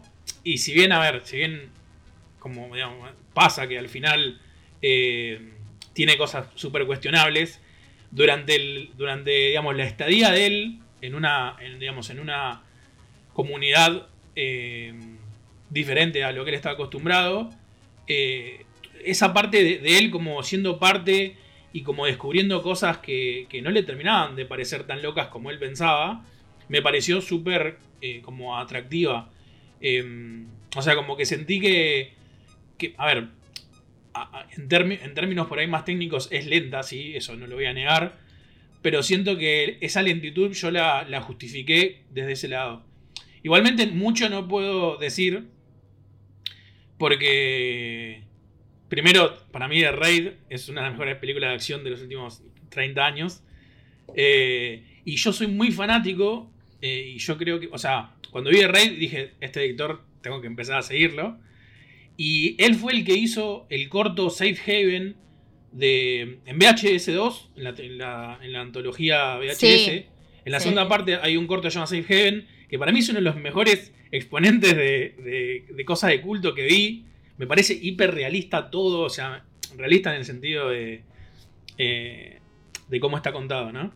Eh, me encantó. Y cuando vi que estaba haciendo una película también medio en culto, dije, ya está. Si este chabón hizo ese corto y para mí fue excelente, esta película tiene que estar buena. Entonces como que la vi muy, muy, muy, muy tipo, muy fanatiquito la vi. Entonces no puedo hablar mucho. Pero a mí, a mí me gustó mucho. Y siento que también tiene un poco mm, esto de, de una película que viene durante gran parte de, su- de su metraje contándote una cosa para después romper y, y contarte algo que no, no sé si era tan esperable eh, por cómo venía Es que a mí me pasó eso. Me, me pasó eso que, que básicamente era una peli de la que yo no esperaba nada y me dio todo. Por eso la amo. o sea, es eso. yo no esperaba, qué sé yo, a ver. A mí me gusta, me gusta el actor, me gusta el director. O sea, es una peli que yo esperaba que esté bien, pero no tan bien. Básicamente. Claro, me pasó sí. eso. Sí, sí. Me pasó eso. Yo la Eh, verdad no esperaba absolutamente nada y salí con nada mismo, así que no puedo decir nada. La estafaron a Ron. Sí. Ay, Pero no. bueno, si, si la ves, después contanos. ¿Qué onda? Sí, Eh, sí.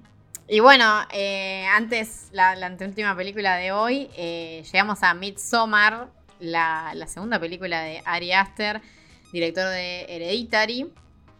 Eh, y bueno, Midsommar creo que es la más, eh, quizás es el más claro ejemplo de mm, folk horror moderno. Y es una peli que le debe un montón, obviamente, a The Wickerman, en cuestiones estéticas más que nada. Eh, como también, bueno, yo creo que, qué sé yo, o sea, le debe un montón a The Witch también. Creo, creo que The Witch fue la primera película de esto de lo que fue el terror elevado. Eh, o sea, la primera, digamos así, en, en pisar fuerte, ¿no? Sí, Eh, yo creo que sí. Yo creo que es la primera en, en marcar el terreno. Sí. Tal cual. Em, que bueno, Midsommar básicamente es la historia de un grupo de... mm, A ver, la protagonista es eh, Dani, que está interpretada por Florence... No sé si se dice Pugh, Pack, nunca supe cómo se dice su apellido, honestamente, eh, de esta actriz. Eh, que bueno, a ver, ella básicamente al principio de la película tiene una pérdida muy importante eh, familiar, o sea, muere la hermana y los padres. Y en pleno que duelo. que, le- son, que son una familia de dementes. Que la hermana de ella. eh, Sí, la hermana estaba del orto. Estaba del orto y mata al padre. No sé si Tal cual. Una, una cosa muy fea. eh, encima la piba, bueno, está en una relación que el novio realmente es un idiota. o sea, durante toda la película, la película se encarga de que vos te des cuenta que el novio es un idiota. Eh, y bueno, el novio, que está interpretado por eh, Jack Raynor, y el grupo de amigos, ellos eh, son estudiantes de antropología y se iban a ir a una comunidad sueca eh, como a eh, estudiar cómo vivían, básicamente. Sí. Y ella le pide al novio, o sea, el novio la pensaba dejar en el duelo, o sea, tipo, me voy con mis amigos, ella le dice, vos no me dejas un carajo, y se suma al viaje. Eh, y bueno, van todos juntos a eh, conocer este pueblo que no me acuerdo cómo se llama. Eh, Har- ¿no? Bueno, es- no me acuerdo cómo se llama, pero es un pueblo como a- ahí en el medio de, de Suecia. Y ellos van justo para una festividad que se llama como la película, que es el Midsommar. Eh, que bueno, ellos van unos días antes para ver qué onda esa festividad y cómo se celebra.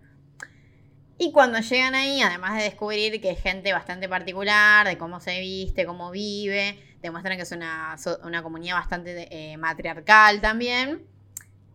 Es, eh, qué sé yo, podemos decir una... No vamos a decir una secta porque no, no los muestran como secta, No, pero no sí es como... secta. Es una comunidad bastante sádica, podemos decir. De alguna manera. Em, No es una secta Y- porque va más en la misma línea que de Wickerman. Claro, tal cual. Es como que, que te muestra justamente lo- la película. Sí, te muestra todo el tiempo eh, el choque cultural entre lo que es eh, la cultura estadounidense, o sea, sobre todo adolescentes, o sea, es, un poco la... Bueno, el típico adolescente que se piensa que va a Europa a joder y se encuentra ahí con una cultura que nada que ver, o sea, en, un montón de aspectos. Eh, y bueno, en contraparte lo que tenemos, que por eso esta película se nota mucho que... O sea, se nota, a ver, se nota que The Witch pisó fuerte cuando vos tenés protagonistas como la- las de Midsommar, que, a ver, si bien la película es folk en un montón de, elementos, eh, destaca y se nota que, tiene una visión distinta, en que la protagonista es una mujer que está todo el tiempo, es como que se va empoderando. Y básicamente todo lo pagano, o sea, esa comunidad que eh, es todo lo opuesto en esta sociedad, a ella, o sea, la, la acepta de otra manera y le sirve para terminar empoderándose en una escena final que la verdad que está muy buena, en muchos aspectos. Sí, para mí esa peli también. A mí una de las cosas que creo que más me, llamó la atención es que. Creo que esto lo hablamos cuando empezamos el, podcast. Que es que a mí me puso en ese. mm, Como en esa, en esa duda de. eh, y de hecho hay una escena muy particular, ahora no me acuerdo el diálogo en sí. Pero que te, te pone en, o sea, tenés la mirada desde los, vamos a decir, protagonistas, que son estos chicos de ciudad muy millennials, que van a un lugar tipo al medio del campo y todo eso. Eh, tenés la mirada de ellos sobre todo lo que está pasando, ¿no? Con, su- con- sus propias creencias y su propia normalidad, entre comillas. Eh, y te pone como, como muy en, en, contrapartida a esto de, por, a ver, ¿por qué las creencias de uno están bien y por qué las de la otra están mal? ¿Entendés? Y, en- y entra como una cuestión muy moral y vos podés decir, no, bueno, pero qué sé yo. No, no quiero spoilear, pero no sé. Eh, hay ciertos tipos de cosas que están mal porque no sé, eh, están mal. Bueno, sí, pero para nosotros que creemos en cierto tipo de cosas están mal. ¿Entendés? Para esa sociedad eh, o esa comunidad no estaban mal. A mí, cuando, cuando, digamos, cuando la película me empezó a hacer como entrever eso, ¿entendés? De que por... mm, O sea, uno la plantea como una película de terror como si los... eh, como si los... La comunidad esa donde ellos van son los malos, ¿no? Digamos, es, es como el primer gran planteo que puede hacer cualquiera de la película. Y no es así. A mí me hizo, a mí me hizo como ver eso. ¿Por qué? ¿Entendés? ¿Por qué, hay uno, ¿Por qué tiene que ser uno malo y uno bueno si son creencias de ambos? ¿Entendés? Digo, a mí me, me hizo como, como dar mucho eso en la o sea, dar vueltas en la cabeza. eh, y a mí me pareció genial desde ese lado. Eh, como que sale un poco de, de esa cuestión de que se ve mucho en películas de sectas, de, bueno, estos son malos porque hacen esto, y qué sé yo, se abusan de la gente, y se abusan económicamente de la gente, y qué sé yo. Entonces sí vos le podés poner el mote de, bueno, esto es lo malo, esto es lo bueno y esto es lo malo. En cambio, para mí acá no hay ni buenos ni malos. Es- son, son dos cre- son creencias diferentes y como que te las plantea que las dos son válidas. Y me, a mí eso me hizo como volar la cabeza. A mí hay algo que me parece muy interesante de Midsummer, que es cómo trata el duelo. Cómo Sí. em, trata a través de, digamos, porque para mí es, es a, digamos, a rasgos finos es una película acerca de duelos, de duelos de la pérdida de una familia, de la pérdida de una relación, de la pérdida de una carrera porque ella está estudiando y deja por lo que le pasó con la familia, o sea, son como muchos duelos los que ella está atravesando. Y también como digamos dentro de y es una outsider dentro de todo porque no encaja, vos ves que no encaja en ningún lado, no encaja bien con el novio, no encaja con los amigos del novio, como que siempre está ahí, siempre está incómoda y de repente aparece esta comunidad que la abraza este, y en donde ella encuentra una nueva familia. Que eso es lo que me parece lo más interesante, porque también Sí, este, me puse a, a googlear este, por qué, digamos, eh, de repente estamos con este nuevo resurgimiento del folk horror, porque es, in- es innegable decir que no hay un resurgimiento, porque lo hay. Porque películas como The Witch dieron lugar a que suceda Midsummer, a que suceda Hereditary, a que HBO haga una serie que se llama Fair Day, a que inclusive este año Severin estrene un documental de tres horas acerca de la historia del folk horror que se llama Woodlands Dark and Days Bewitched, A History of Folk Horror. Em, digo, hay como toda una cuestión relacionada a lo que es lo folk, lo que es el terror, lo que es la brujería y el paganismo, que también tiene que ver con el contexto y la política de los últimos años.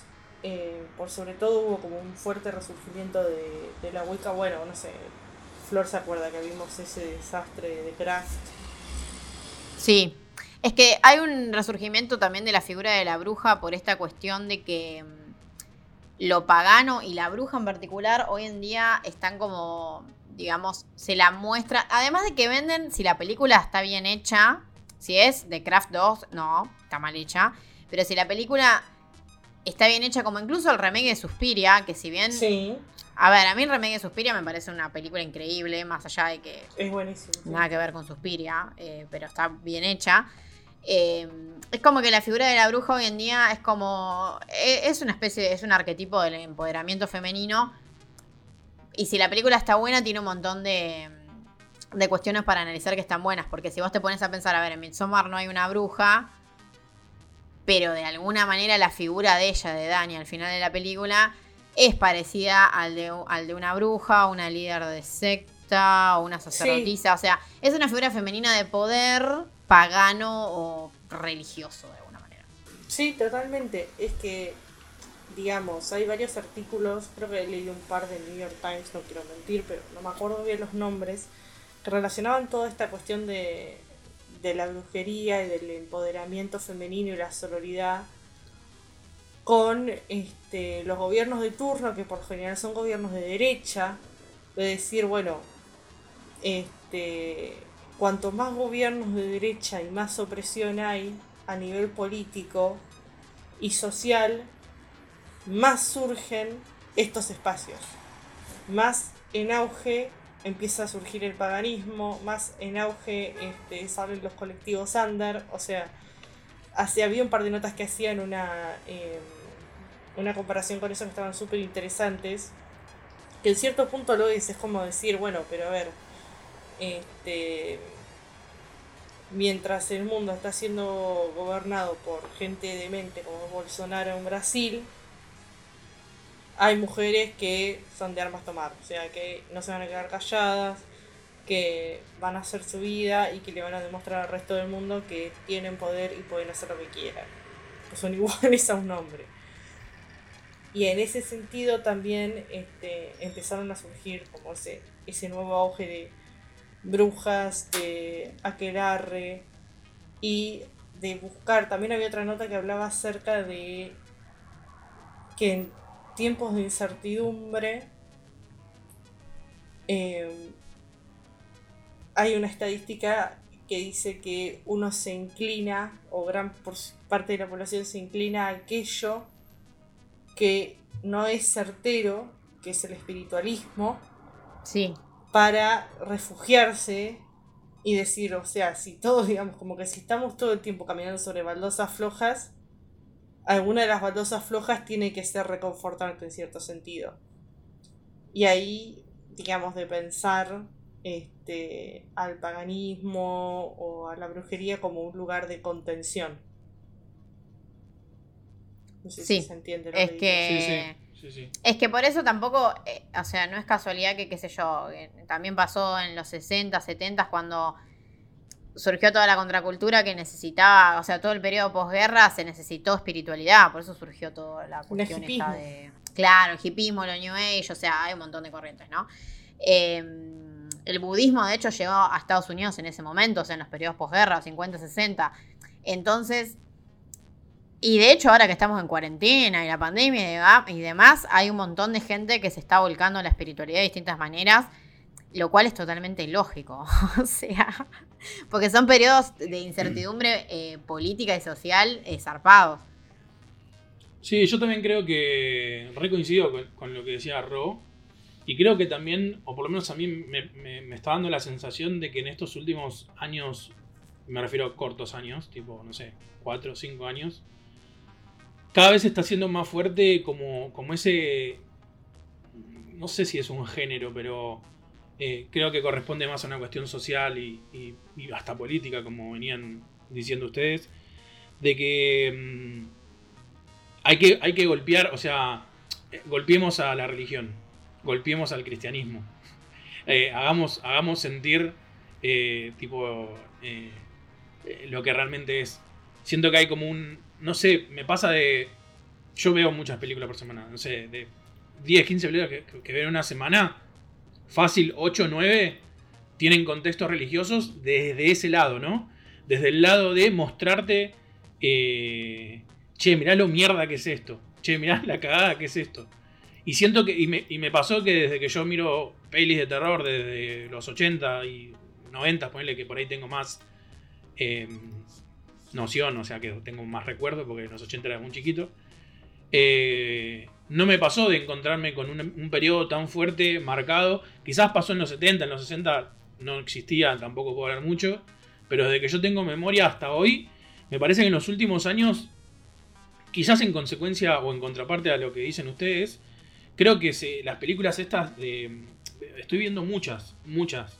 obviamente siempre de género de terror, ¿no? Eh, o por lo menos que es lo que yo más consumo, eh, de películas que como que quieren, creo que también acompaña una cuestión de que, mm, esto está comprobado en, cuanto a encuestas y eso, que la gente cada vez es menos creyente en, lo que tiene que ver con un dios, por así dicho, un poco lo que sea Flor, ¿no? De que la gente se está volcando más al espiritualismo eh, como una cuestión no de Espíritu Santo, sino de conocerse a uno mismo eh, y cuestiones de energía y eso, y no tanto a una religión que te impone un montón de normas y todo. Es como que creo que es una respuesta a todo eso. Eh, porque me está pasando con un montón de películas que vengo viendo hace mucho tiempo, que tienen que ver con lo religioso, pero como mostrándote, eh, como que te hace dar más bronca, ¿entendés? Como que, no sé, a mí me genera, yo no soy una persona eh, creyente, por más que haya, o sea, creo que el hecho de haber ido a un colegio, a un primario, secundario eh, religioso y haber tomado la comunión y creo que la confirmación, no me acuerdo, obligado obviamente, no tenía noción en ese momento para decidir. Eh, creo que, tipo, cada peli que, veo, yo decía, no, loco, ¿por qué piensan así? O ¿por qué pensaban así? O, bueno, mucha, he visto muchas pelis de, lo que tiene que ver con el tema de la casa de, brujas, que seguro ahora vamos a ir a por ahí. Eh, y tipo, me indigna mal, pero me indigna a un nivel de decir, tipo, quiero conseguir una, máquina del tiempo, volver al, pasado y prenderlos a todo fuego. Sí, es que te da, te, dan ganas de mandar toda la mierda. Lo que pasa es que, eh, perdón, lo, último que digo, en, muy, muy atado a lo que decían ustedes, yo creo que todo lo que es esa cosa excesiva eh, religiosa está muy atado a un concepto patriarcal del hombre tomando, eh, del hombre, digamos, sea un, párroco, un cura, un, lo que sea religioso, eh, tomando decisiones por, sobre lo que tiene que hacer o no la mujer. Eh, creo que tiene que ver mucho con eso. Tal cual. Re. Suscribo. No, y ahora que ya agarraron este tema, podemos pueden comentar porque yo no la vi, pero quiero escuchar lo que tienen para decir de la peli, la última peli que vamos a hablar hoy, que es Aquelarre, que, que está en Netflix si la quieren ver. Em, y bueno, nada, eh, que ustedes, bueno, los dos me dijeron que era una peli que era lenta. Estamos ante otra peli lenta. Que empiece eh, Lucas, que fue el que tiró la primera piedra para, para Aquelarre. Bueno, a mí lo que me pasó fue que me llamó la atención de que era una comproducción entre Argentina, España y Francia. Eh, la empecé a ver y la verdad que es lenta, tiene una, narrativa muy lenta. O sea, el, hilo conductor de la historia es el. O sea, a ver, la peli es muy básica, es un grupo de amigas que, que las. las ¿Cómo es que se dice? Dicen que son brujas y entonces las llevan eh, básicamente para torturarlas y que ellas confiesen que son brujas y proceder a quemarlas. Eh, lo que pasa es que en el camino de eso te muestran mucho lo que viven las, creo que son cinco chicas, eh, ahí encerradas y, de las cosas que, charlan y cómo, y cómo una de ellas empieza a encontrar la vuelta de, de cómo es como que le, encuentra le encuentra el punto flojo a este eh, a, un enviado, no sé si era, no sé si era juez. Un, un juez que era enviado del rey. Em, es, eh, eh, transcurre en España, si mal no recuerdo la película, ¿no? Sí. Em, a un juez que era como enviado del rey. Y esta, una de las chicas le, encuentra como el punto flojo. Y lo empieza. Se da cuenta de que convenciéndolo de que ella es una bruja, el tipo se va a interesar. va a querer hacer como, como interiorizarse más en el tema. Eh, y así esperar que, caiga la marea y que venían unos pescadores que no les cabía una el rey. Entonces que era la forma, la, forma de salvarse que tenían. El tema es que en todo este trajín, hasta la última escena, que creo que es donde realmente la peli se pone un poquito más fuerte, eh, y fuerte me refiero a nivel, a nivel tensión, ¿no? un poquito más, es muy lenta. A mí me, pasó que la, la, la empecé a ver. Me quedé, me quedé dormido, cosa que es re raro que yo me quede dormido en una silla, porque si la pongo, me la pongo a ver en la cama puede ser que me quede dormido. Pero si estoy sentado en una silla y que me quede dormido es como que significa mucho. Pero porque eh, no tiene nada que ver con, digamos, con otras películas que uno puede esperar del género. O sea, no hay cuestiones sobrenaturales, eh, no hay. Eh, no, no, hay. Para hacer una peli de terror, por así decirlo, no hay cuestiones de, violencia muy... Eh, no es el eje de la película, o sea, no es el foco de la película. Entonces es mucho diálogo, contradiálogo. Eh, unos hablan español y ellas hablan como si fuese catalán o, no, dialecto. No sé si catalano, el catalán no me sonó, me sonó euskera. Euskera, ¿no? Sí, es como un, es como un dialecto. Ellos dicen que es un dialecto. Bueno, dicen que era un dialecto que usaba el diablo, pero porque, bueno, no entendían lo que decían. Em, Entonces creo, que se hace muy lenta desde ahí. Visualmente me encantó. O sea, para mí todo lo que tenía que ver con producción de, de lo- de los, digamos, de las locaciones, de, todo lo que eran las vestimentas, todo eso me pareció súper atractiva la película. Pero te cuento una historia que sabés lo que es, sabés lo que venís a ver, pero no te, para mí no deja...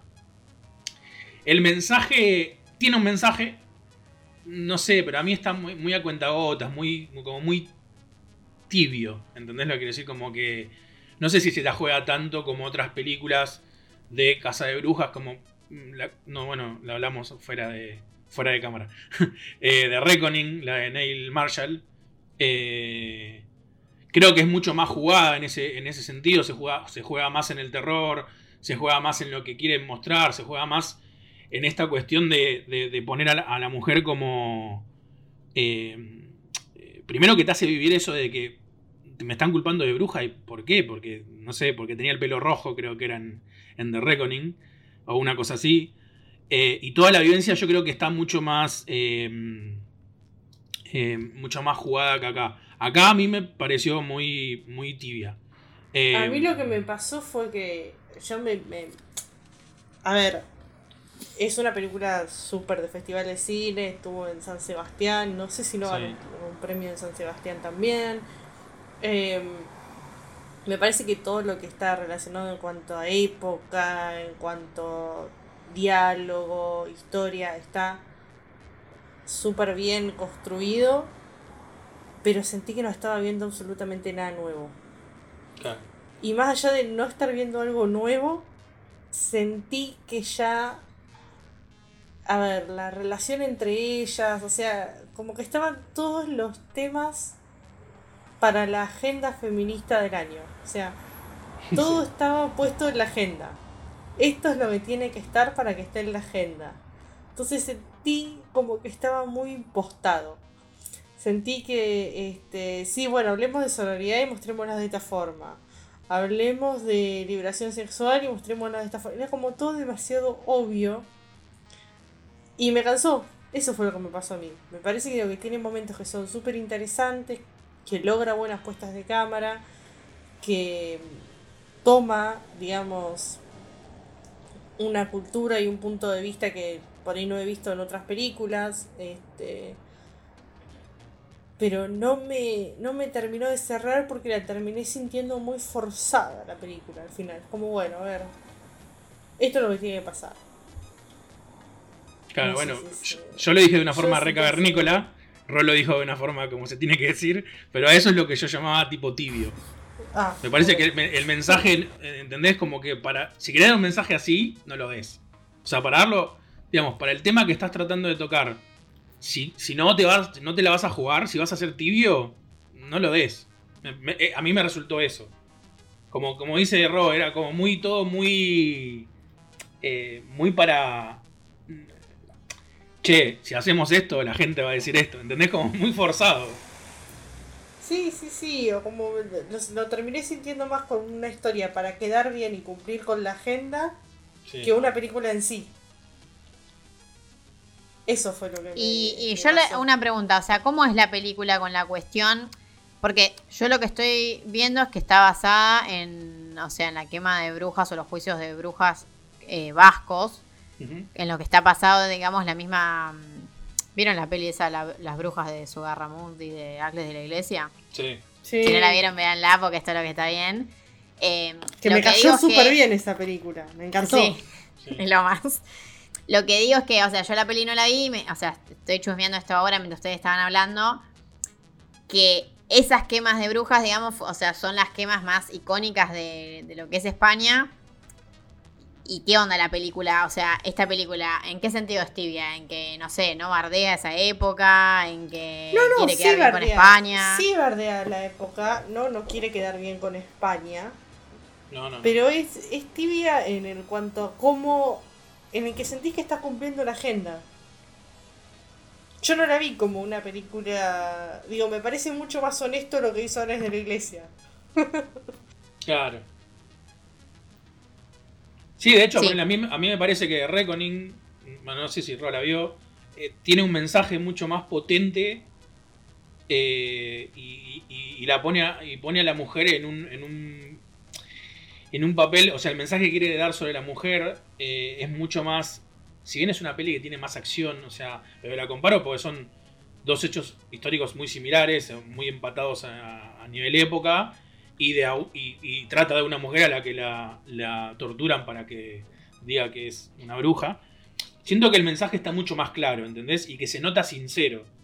Acá a mí me pasó como que lo noté como, che, vamos a una película que cuente esto eh, porque tenemos que, tenemos que tenemos que dar que hablar en los festivales así. No, y además que sentí que es una, que era una película que me estaba hablando desde un podio y yo tenía que ponerme, este, no sé, un audífono para poder escucharla porque me estaba hablando desde un lugar en el cual yo no estoy.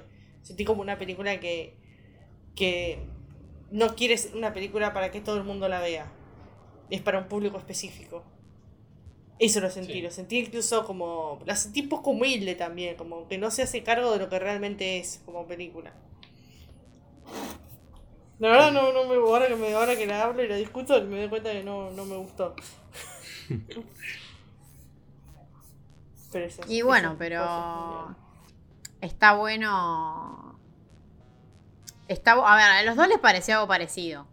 Así que, qué sé es yo. que Es- también pasa eso, digamos, digamos, al haber tanto material, tanto material. ¿Vos ¿Te acordás cuando vimos The Craft? sí, Bueno, también era una película recontra de agenda. Tenía que Sí. estar la mina que tal cosa. Después tenía que estar la diversidad sexual ejemplificada. Y estaba todo mal. O sea, tratando de hacer las cosas políticamente correctas, hicieron totalmente lo opuesto. Bueno, yo no digo que esto es igual, porque The Craft ya es una aberración directamente. Pero sí digo que, digamos, al haber tanto material ya, es difícil hacer un material o una película que se distinga o que sea original frente a estos temas y que los tome sin, este, sin miedo o sin un fin Claro. específico. No sé si, Sí. si se entiende. Sí, sí. O no sé, Lucas, si vos viste The Craft 2, pero es... wow. Sí, no, bu- bueno, a mí lo que me pasa, eh, yo siempre digo lo mismo, ¿no? Eh, en todo lo que son cuestiones eh, de feminismo y todo lo que tiene que ver con eso, a mí, yo con Flores es una persona con la que eh, aprendo mucho, porque yo, siento que soy una persona que sobre todo por, por la familia donde me crié y el contexto social en el que me crié, 80s y 90s, eh, siento que tengo mucho para aprender. Y a mí hay películas que me hacen muchísimo ruido porque siento que se agarran de una moda para vender. Eh, y para mí, ya para mí de por sí, el que el feminismo se lo considere como una moda me parece una mierda. Y que alguien se agarre de eso me parece más mierda todavía. Y esa película me parece eso. Hay muchísimas que podría poner como ejemplo. Pero para mí The Crash 2 es, es como eso. Es como demasiado exagerado. Demasiado exagerado. Pobre... ¿Cómo se llama? El personaje malo, el actor. el de David. Duchovny. Ah, David. Duchovny, sí. Sí, Pobre David. Duchovny, chicos, no pega ni una David Duchovny. Sí, mal. Qué desastre. Tan desesperado tener que estar para agarrar ese papel, David. Eh, Terrible, chico.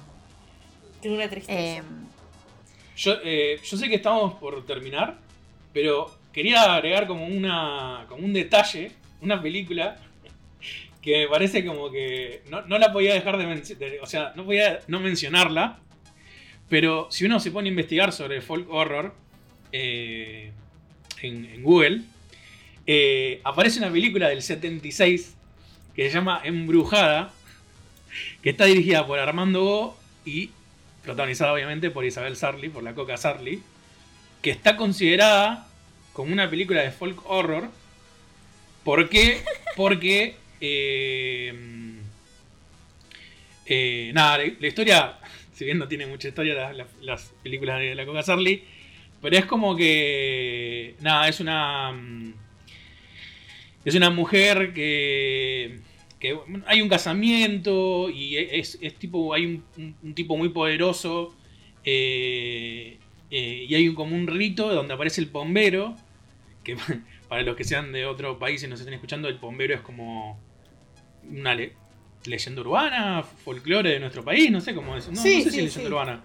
Parte del folclore, sobre todo en, la- en las- en- en las provincias, eh, que no son Buenos Aires, es la capital. Eh, y nada, me pareció. Es una película que yo la he visto de chico cuando pasaban en Space o esas cosas. eh, que te pasaban una, una película de la Coca Sarli y era verla a ella en bolas, porque era eso, la Coca Sarli en su momento. Y me pareció muy, muy como llamativo que esté como catalogada como folk. Pero bueno, si te la pones a pensar desde el lado de que hay un. un. nada, parte del folclore de nuestro país, eh, tendría. tiene noción. Y la otra gilada que quería decir, que se me vino en realidad mientras hablábamos de todo esto, es una pregunta para ustedes dos. eh, para ustedes, eh, la Blue, The Blair Witch Project, ¿no? La película. eh, ¿Es folk horror? Yo estuve viendo que hay un montón de gente que la eh, considera, digamos. Eh, para mí tiene elementos, como puede tener elementos hereditary, como puede tener elementos incluso esta peli, eh, ay, que me encanta, Laberinto del Fauno, porque el Laberinto del Fauno algunos también la conocen, la consideran. Eh, pero Blair Witch a mí me parece que o sea, tiene elementos, pero yo sí la tengo que meter en, en ese. Es la peli que inauguró el found footage, básicamente. O sea, yo la metería en ese género. De hecho, pasa algo parecido con Holocausto Caníbal, que Sí, algunos sí. también la consideran full horror. Pero yo creo que si nos part- partimos de la base de la Ah, Holocausto definición que Caníbal. dimos hoy, ¿sí? ¿Bota? ¿Folk Sí. horror? No, algunos la no. consideran.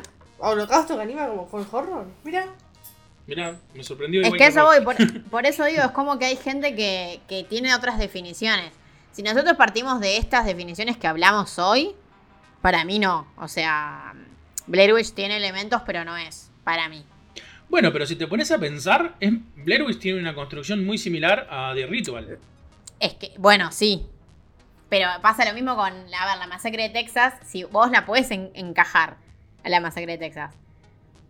Pero yo creo que si tengo que pensar un género, Sí, decís pienso en slasher y pienso, o en gótico sureño, no, no pienso, o sea, puede ser como un subgénero de sub, o sea, es como que viste que hay películas que vos la podés meter en varios géneros. Sí, sí. O que Bueno, Witch para para mí The- también. The Witch podés meterla dentro de folk horror y dentro de película de brujas. Podés. Sí, Sí, es que sí, sí. sí, sí. Y también es, es terror sobrenatural de Witch, eh, por cómo está, o sea, el, el género, como, o sea, el subgénero terror sobrenatural, que es más psicológico, que te hace como la cabeza si está pasando algo sobrenatural o no, también entra en ese subgénero, o sea, Sí, de verdad. creo que la mayoría de las pelis que, que son como importantes entran en un montón de subgéneros. Sí, totalmente. Yo creo que sí. Pero. No sé, The Witch. Yo la dejaría. No, eh, Blair Witch. Blair Witch. Blair Witch la dejaría donde está. no la toquemos. Sí. Eso es lo que, lo que opino. Piola. Em, bueno, no sé, vamos cerrando. ¿Les quedó algo para agregar? No. A mí no. Agradecerles, la pasé muy bien. Gracias por invitarme. Sí, es eso. eh, gracias a vos, Ro, por sumarte. Sí. La verdad que el capítulo estuvo bueno. Ojalá te sumes a otros que hagamos de cine porque seguro vamos a hacer más. Em, sí, es que ahora, por ejemplo, ahora me quedaron ganas de hablar de brujas. Así que en algún momento Yo quiero de sectas, yo quiero hablar de sectas. Ahora yo ya tengo ganas de hablar de sectas. también. Sectas, brujas. eh, Yo, yo tengo ganas de hablar de religión. En el, en el proxi- en el próximo me uno a la secta y cuento cómo fue. Tal cual, está bueno. O Cuenta sea, ese, es mi- experiencia. ese es mi, mi nivel de compromiso con el podcast. Se metieron a aceptar. Em, no, bueno, Rob, gracias por sumarte. eh, y, a, y a todos los que nos escucharon. eh, que bueno, que está bueno volver a grabar. eh, ojalá ahora tengamos regularidad también. Y sigamos grabando y haciendo capítulos em, cada dos semanas. Que ya saben que sale por Spotify y por YouTube. em, que en YouTube estamos como SHD TV y en Spotify estamos como eh, SHD Radio. Eh, así que bueno, esto ha sido todo. Eh, yo la pasé muy bien también. eh, y bueno, les mando un beso a ustedes dos y un beso a todos los que nos escuchan. Nos vemos la próxima. Chao. Un beso.